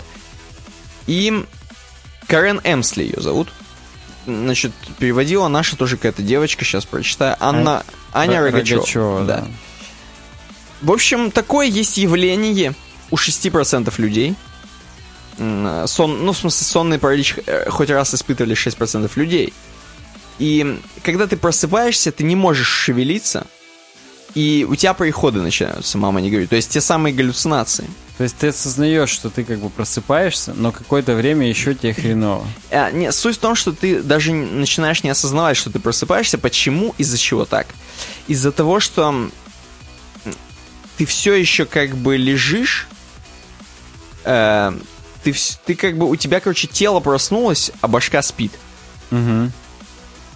Ну, охренеть. Вот. Или наоборот, башка спит, тело проснулось. Короче, ну нет, ты, ты во-первых, сейчас два раза одно и то же сказал. Но пошевелиться ты не можешь, значит, тело спит, а башка проснулась. Да, шевелиться не Но можешь. только она тоже не до конца проснулась, а башка что не до конца проснулась. Приходы. Она не понимает, какого хрена я не могу шевелиться. Из-за этого начинают, начинаются га- галлюцинации такие, что ты сам себе всякое страшное дерьмо начинаешь представлять. То есть начинаешь представлять, а почему я не могу пошевелиться? Это значит, на меня какое-нибудь дерьмо там давит. И вот э, здесь конкретно очень страшный пример. Если почитать, я пока читал, мне казалось, что я теперь не смогу нормально спать, но мне потом показалось, что ну, ну и насрать на самом деле на этих людей, которые так... А, эм, некоторые люди действительно видят эм, страшные вещи. Например, они видят, как на них какая-нибудь ведьма насаживается. Оу, oh, yeah. Не они насаживают ведьму, как обычно нормальные мужики делают. Вот, а на них действительно запрыгивает какая-нибудь там тварь, и начинает их душить, начинает их давить, быть там просто вообще до свидос. И они не могут нормально э, как бы проснуться, очнуться. У них начинаются вот галлюцинации. Дерьмо, а. И реально, это вообще страшно. Здесь очень написано, очень ужасно. Плюс это, видимо, очень хороший перевод э, писательницы. То есть наверняка в оригинале это еще более страшно было. Тем более, что там перечислены прям вот похожие сюжеты из мифологии, каких-то из сказок. Вот, в общем... Что за звуки? Жуткая хрень. Или ты жмешь что-то? Да, я тут играюсь, короче. А, понятно. Вот. Жуткая хрень, которую можно контролировать. Что, как бы вот эта писательница, которая сделала все, она пошла дальше. Она немножко расследовала вот эту мозговую активность в период вот этой вот галлюцинации этих. Просто и на самом деле... видишь, у нее это с детских лет, поэтому, видимо, у нее было время это расследовать. Да, и на самом деле эти приходы, это все спокойно объясняется психологами, не психологами скорее, а даже людьми, которые занимаются вот мозгом конкретно эм, нейробиологии там, и так далее, объясняется легко, что да, действительно, тело там не проснулось, башка проснулась. Э, вот, есть такая стадия, и такую стадию можно контролировать, и есть даже термин, есть даже термин типа, сейчас я проскроллирую, термин про контроль вот этой всей движухи. Сейчас я найду, есть ли здесь какой-то подзаголовочек.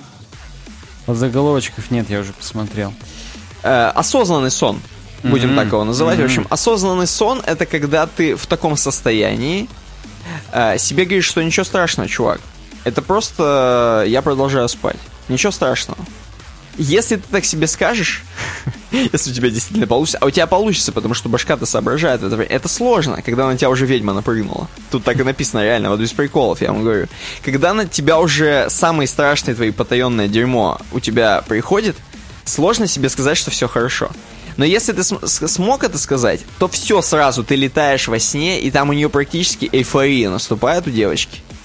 Она ну, может... видно, что она сквозь стены что-то Да, такое. она может управлять собой, она сразу в поле цветов становится, потому что, короче, она понимает, что все хорошо, она может контролировать сон, соответственно, она может по своим снам ходить, а во сне можно придумывать любую хрень, и она придумывает именно хорошие воспоминания, ей хорошо, она там в матрице парит, в общем, короче, эм, происходит страшно, если честно, что то страшно, что это, Особ... особенно если, представляешь, если ты паришь, и на тебя ведьма набрасывается в этот момент. Да. Короче говоря, ребята, надо спать... Эйфория полная. Надо спать нормально, э, нельзя нарушать свой сон. Понятно, что люди, которые там служат в армии там или где-то, то есть понятно, что есть проблемы. Когда у тебя э, есть проблемы со сном, ну, действительно физические, не просто ты сериальчик смотрел до 4 утра, да? Э, или там по какой-то причине ты специально сидишь за компьютером там и что-то делаешь. Нет, э, ну там играешь в Overwatch, например, как я. Mm-hmm. Вот. Нет, если у вас действительно вот э, вы можете нормально спать, лучше нормально спать в нормальных местах, не в каких-то притонах. Эм, самое главное засыпать на кровати, то есть это тоже важно, чтобы вот у тебя такого... Потому что если у тебя такое говно случится, ты где-нибудь на полу уснул или за, компью... за компьютером, например, то я боюсь, что это все очень плохо на психике склад... с... сказывается. Да, да, Потом ты будешь там дурачок. Ведьма на тебя еще сильно запрыгнет. Конечно. Жопой прям. Да. вот. И в 60 лет будешь дурачок, э, и, в общем, все, все будут на тебя насмотреть, как на дурачка. Вот такая тема, господа. Я от себя могу сказать только, что я иногда пинаюсь во сне. Если мне что-нибудь дерьмовое снится, я отпинываюсь, и я уже и в реальной жизни пинаюсь. Ну, нормально, от- отопнулся, ведьму отопнул и дальше ж- лежишь. Че, WordPress будем? Ну а что нет? Там Давай. Новости, вспышки. Первое. VP CLI. Супер крутая утилита для работы с WordPress через консоль. Мгм. Она появи- получила официальную, так скажем, поддержку от Мэтта Мулленвега. От самого, это, я, между прочим, батька и мамка сразу WordPress. Родитель один и родитель номер два сразу, да, одновременно. Он анонсировал, что все, это официальная часть WordPress.org. А, Даже уже появился свой раздел на make.wordpress.org CLI. А это значит и финансирование из WordPress Foundation, и вообще все. Короче, он пригрел чувака, которого зовут Даниэль Баххубер, который сделал VP CLI, который его развивает, и сказал, все, чувак, теперь ты с нами, и мы тебя не бросим, и ты будешь вообще частью ядра, и, и да. Потому что на самом деле очень крутая утилита, и есть даже roadmap на vpcli.org в доксах, типа, что они планируют когда сделать. Вот Breaking Changes планируется в версии 2 в весной 2018 года, например. Breaking Bad. Короче говоря, ждем. Есть даже уже RESTful VP CLI. Ну, то есть через REST API можно всякое делать. Поэтому, в смысле запрашивать. Через VP CLI говорить, иди вон туда, и все посты спарси вот сюда в JSON, например. Вау. То есть прям вообще охренеть как круто. И поэтому нельзя не радоваться тому, что... Кстати, он попытался сначала на Кикстартере собрать на VP CLI. Но как-то не или на удалось. Patreon, где-то чего-то там. Одну пятую только пока собрал. Так может быть за счет того, что он собирал, его Мэтт Мулинвек и увидел. Стопудово. Так, возможно, и было. Хотя, опять же, э, VP Tavern, это сайт, его купил Мэтт Мулинвек, а VP Tavern про VP CLI пишет уже хрен сколько. Поэтому, я думаю, он знал, но просто он увидел, что хотя бы как-то его поддерживают, когда ему деньги начали заносить, этого Дэниела, и решил, что все-таки, ладно, хорошо, сделаю ставку на него, как на кобылу. Следующая статья. V3Tex, м, это, как бы сказать, консорциум, который занимается аналитикой. А он сказал, что WordPress это самый развивающийся CMS 2016 года. Ни хрена себе. Именно по темпам развития. На данный момент 58,5% рынка CMS занимает WordPress. И я от себя скажу, 27,3% всех сайтов в мире. По сравнению с январем 16 было 25,6%. То есть на почти на 2% вырос в мире процент WordPress сайтов. Это не может не радовать. PHP процент еще больше вырос. С, не знаю, со скольки, до 82,4. Мгм. И знаешь самые какие смешные цифры? Ну-ка. WordPress Jetpack самый развивающийся модуль статистики для сайтов. И он теперь на третьем месте. После, кастомайзера. Google Analytics и Яндекс Метрики. А, окей. То есть ты представь, был 1,6% в 2011, а сейчас 4,5% уже. Че творят, а? Вот, то есть реально растет. Ну, и я так понимаю, это все за счет WordPress.com. Все вот на нем развивается, и за счет этого цифры прям растут, растут и растут. Ну, охренеть теперь, что я могу сказать. Наше... Это наше классическое мнение. Ну охренеть, тебе, что я могу сказать. Да, микроблог. Давай. Микро.блог. Вижу. Новый ресурс на Кикстартере тоже чувак собирает, Мантон Рис какой-то. Так. И он решил, что вот задолбали всякие Фейсбуки, Твиттеры, Инстаграмы с их алгоритмами. Я хочу, говорит, сделать микроблогинг простой, на RSS построен, Еще один. без алгоритмов, без говна. И я тебе больше скажу, он там за, за 5 дней уже собрал все свое говно. В смысле, что Трамп... Он наверняка говорит, что Трамп э, должен уйти. Да я думаю, вообще... Но здесь ничего про Трампа нет. Ну ладно, окей. Я имею в виду, что Я, алгоритм... я понял, к чему-то это, да, но тут об этом он, пока он не вышел из чулана, касаемо своих политических изъ- изъяснений. И на Кикстартере он же в три раза больше собрал за первые там 7 дней, чем хотел. Чем Хотел чувак, дес- который CLI. Походу, да. Хотел десятку собрать тысяч долларов, а уже 37, по-моему, собрал. А у меня другой вопрос. Как это относится к WordPress? Я тебе скажу, там сразу из коробки интеграция с WordPress. Ты пишешь на микроблог, микро.блог, и у тебя сразу на WordPress пушится это. А вообще, первая связь в чем? Точка блог, доменная зона владельца Automatic ее. М, И тут чувак как бы просто, видимо, когда зарегистрировал этот домен, им заинтересовались сразу. Возможно- Выехали. Да, выехали к нему и спросили, слышь ты, чувак, а ты что хочешь-то вообще? И он им сказал, что я, говорит, RSS-ку хочу, чтобы она дергалась туда-сюда, как опиха. И то, что я в WordPress запостил, появлялось у меня на микроблоге. И то, что я на микроблоге запостил, появлялось у меня в WordPress. По West Coast Customs. Я просто хочу сказать, знаешь что? Ну охренеть тебе, что я могу сказать? Он говорит, задолбало вот это вот, когда ты у себя в Твиттере видишь, как кто-то кого-то меншнул, как кто-то кому-то что-то понравилось. Ну да. А тут, говорит, все чистейшее будет. Только ваша RSS, только те, на кого вы подписаны. Да, есть такая тема, что задолбала. Вот, вот его, видишь, задолбало еще больше, и он уже 30 тысяч собрал с лишним. Его, как обычно, тут проинтервьюировали, он уже 10 лет использует Твиттер, 14 лет блогит. И как бы вот...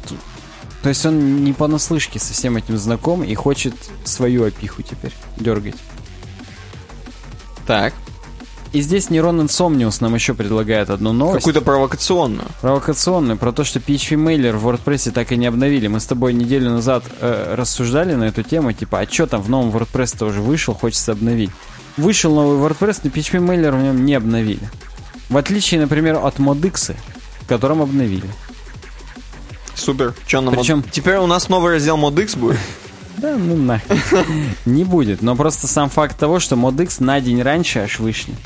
А обновили. А WordPress на день позже и не обновил. Ай-яй-яй-яй. Я понял. И там, Рубрика... опять же, если посмотреть на сайте, я ответил охренеть. Рубрика «Ну охренеть, что я теперь могу сказать?» Да. Да, это круто. В общем, WordPress прокатали. Теперь ваши темы, господа. Мы ваши темы, в том числе, вы, вы могли заметить, что обсуждаем и в самом подкасте. Но вот есть две, которые как-то вот выбиваются вот из основ- основного этого. И это просто темы слушателей. Потому что здесь, на самом деле, обе темы это не то чтобы темы статьи, это скорее темы крик души. Да, это просто рассуждение. Э, вот, например, чувак спрашивает, у него вопрос. эм, се- Рэнди, Savage Рэнди его зовут. Точно. Вопрос из серии «Войти в IT». Чувак уже немножко поизучал всякое HTML, CSS на Code Academy. Э, Познакомился с, гит, с гитом. Простите, не с гитхабом, а с гитом. Сделал свой первый статичный сайт. Короче, что делать нахрен дальше? Эм, в плане учебы вопросы у него не возникают. JS, jQuery.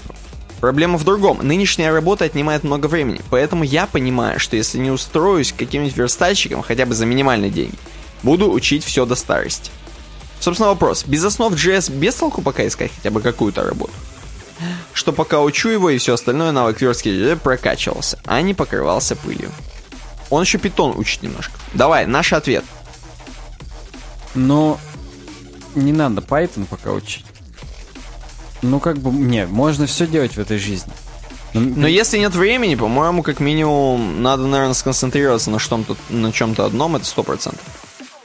я хочу сразу вспомнить метафору свою любимую. Как ты можешь сказать, нравится тебе восточная кухня или нет? Попробуй. Вау. Вот ты попробуй поискать работу без навыков JS. Вдруг тебе повезет и найдется. Бывает такое. Я просто после восточной кухни я думал, ты скажешь, вот ты попробуй следующий. Да, да.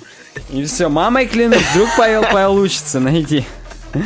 И да, а потому что, вот опять же, пр- предлагают попробовать фриланс, но там как будто бы огромная конкуренция. Так ты попробуй. Вдруг не будет конкуренции конкретно в твоем А сегменте. вдруг ты просто тебе скажешь, ой, такое это говно, не буду я этим заниматься, пойду обратно на завод. Хотя бы да, посмотришь на фрилансе какие задачки элементарные. Хотя бы их бесплатно сам поделаешь просто для себя.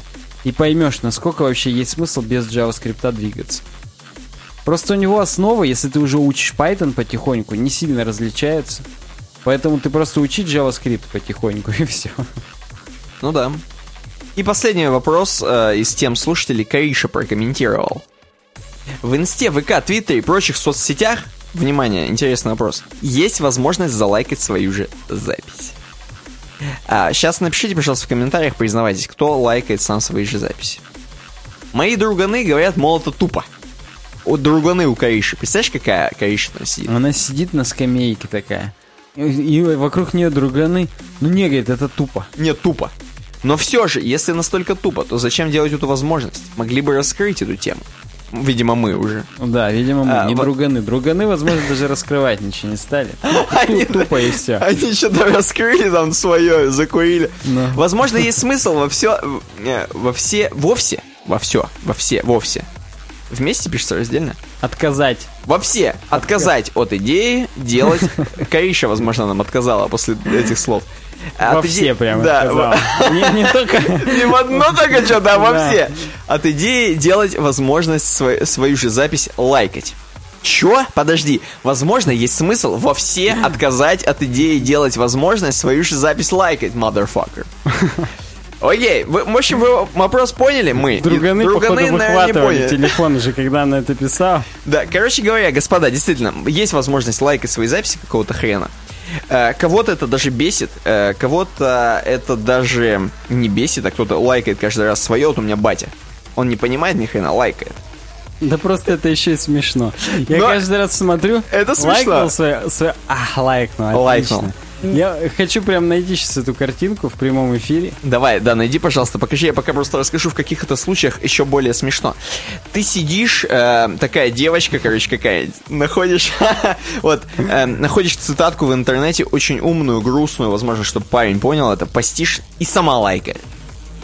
И вот это вот самолайк тот самый, который у тебя есть У картиночка меня открыта. уже есть, прямо с подписью. Как я вижу человека, который сам себе ставит И лайки. там лев. И там лев, да. Вот, так что, А, господа, он так круто тут сгруппирован. Хочется дальше сгруппироваться. Но ты как думаешь, стоит ли убрать эту функцию? Да нет, Или во конечно, все? повторюсь, это прикольно. Во все отказать лучше просто и все. Согласен, Потому согласен. что я вот, например, себе не лайкаю на ВК ничего. На Твиттере тоже не лайкаю. Я только uWebDesign и все лайкаю и от uWebDesign 'а, и от себя. Ну вот это Ну, и есть само. там Вот как это бы- оно и есть, да. Там, ну надо, там Надо, надо. ну это понятно. Но вот в личной жизни, in private life, там нет, я такого себе не позволяю. В общем, да, господа, напишите в комментариях, вы лайкаете сами себе или нет. Все, будем сворачиваться. Э, смотрим на обойку. Обойка вроде ты говорил грустная. Ух, у меня тут гифка открылась. Но она-то веселая, задорная, в принципе. Эм, Задорнов. Значит, ну Где дес- здесь наш подкаст, Никита? действительно, действительно. Наш подкаст это... э, Вот там вы не видите, а там под водой, под толщей воды, ужасные чудовища, которые набрасываются на людей, которые спать не могут. Вот это наш подкаст. Китик? Зубастый Китик, А он именно А так знаешь, разговаривает. на китик, на него планктон, как ведьма, набрасывается. Помнишь же тема, что китик, на нем живут всякие твари. Да. И они в симбиозе именно пребывают, как мы с медихлорианами. Хорошо. И- А, мы, а мы уже прибываем с медис. Я да, лично. У меня даже завышено иногда. А я магл обычный, если что, ладно тогда. Сквиб. Да. Ты как бы в теме пытаешься, но не Да, получается. да, да. А потом я оказываюсь самая страшная черная тварь и улетаю. А и на меня набрасываешься просто и все. Ну не, не, конечно же, конечно же, господа, наш подкаст это вот то самое солнце, которое сейчас заходит, как раз конец подкаста. Ты уверен, что это заход, а не восход? Мне как кажется, вот определять? Мне кстати? кажется, да. Я вот как-то чувствую это. И уже все такое темное. И уже вот прям оно заходит скоро. Вода станет толще темной. Никто вас не спасет уже. Поэтому приходите обязательно, как снова расцветет. Именно Да, расцветет. регистрируйтесь у нас, у нас на сайте, покупайте стикеры, предлагайте нам обязательно тему. Да, чтобы развеять эту всю хрень. Ну да, и будем прощаться с вами. Да. Как обычно, подписывайтесь на нас в соцсетях, ВКонтакте, в Твиттере, в Фейсбуке, в Инстаграме, в Google+. Обязательно нам на Ютубе ставьте пальцы вверх, комментируйте. В iTunes ставьте звездочки, пишите отзывы. И с вами были Никита Тарасов. И Александр Гончаров. Удачного всем дня, недели. Увидимся через две недели. Внимание. Да. Воу. Шок, сенсация. Отдохнем маленько. Ну да. Пока. Пока.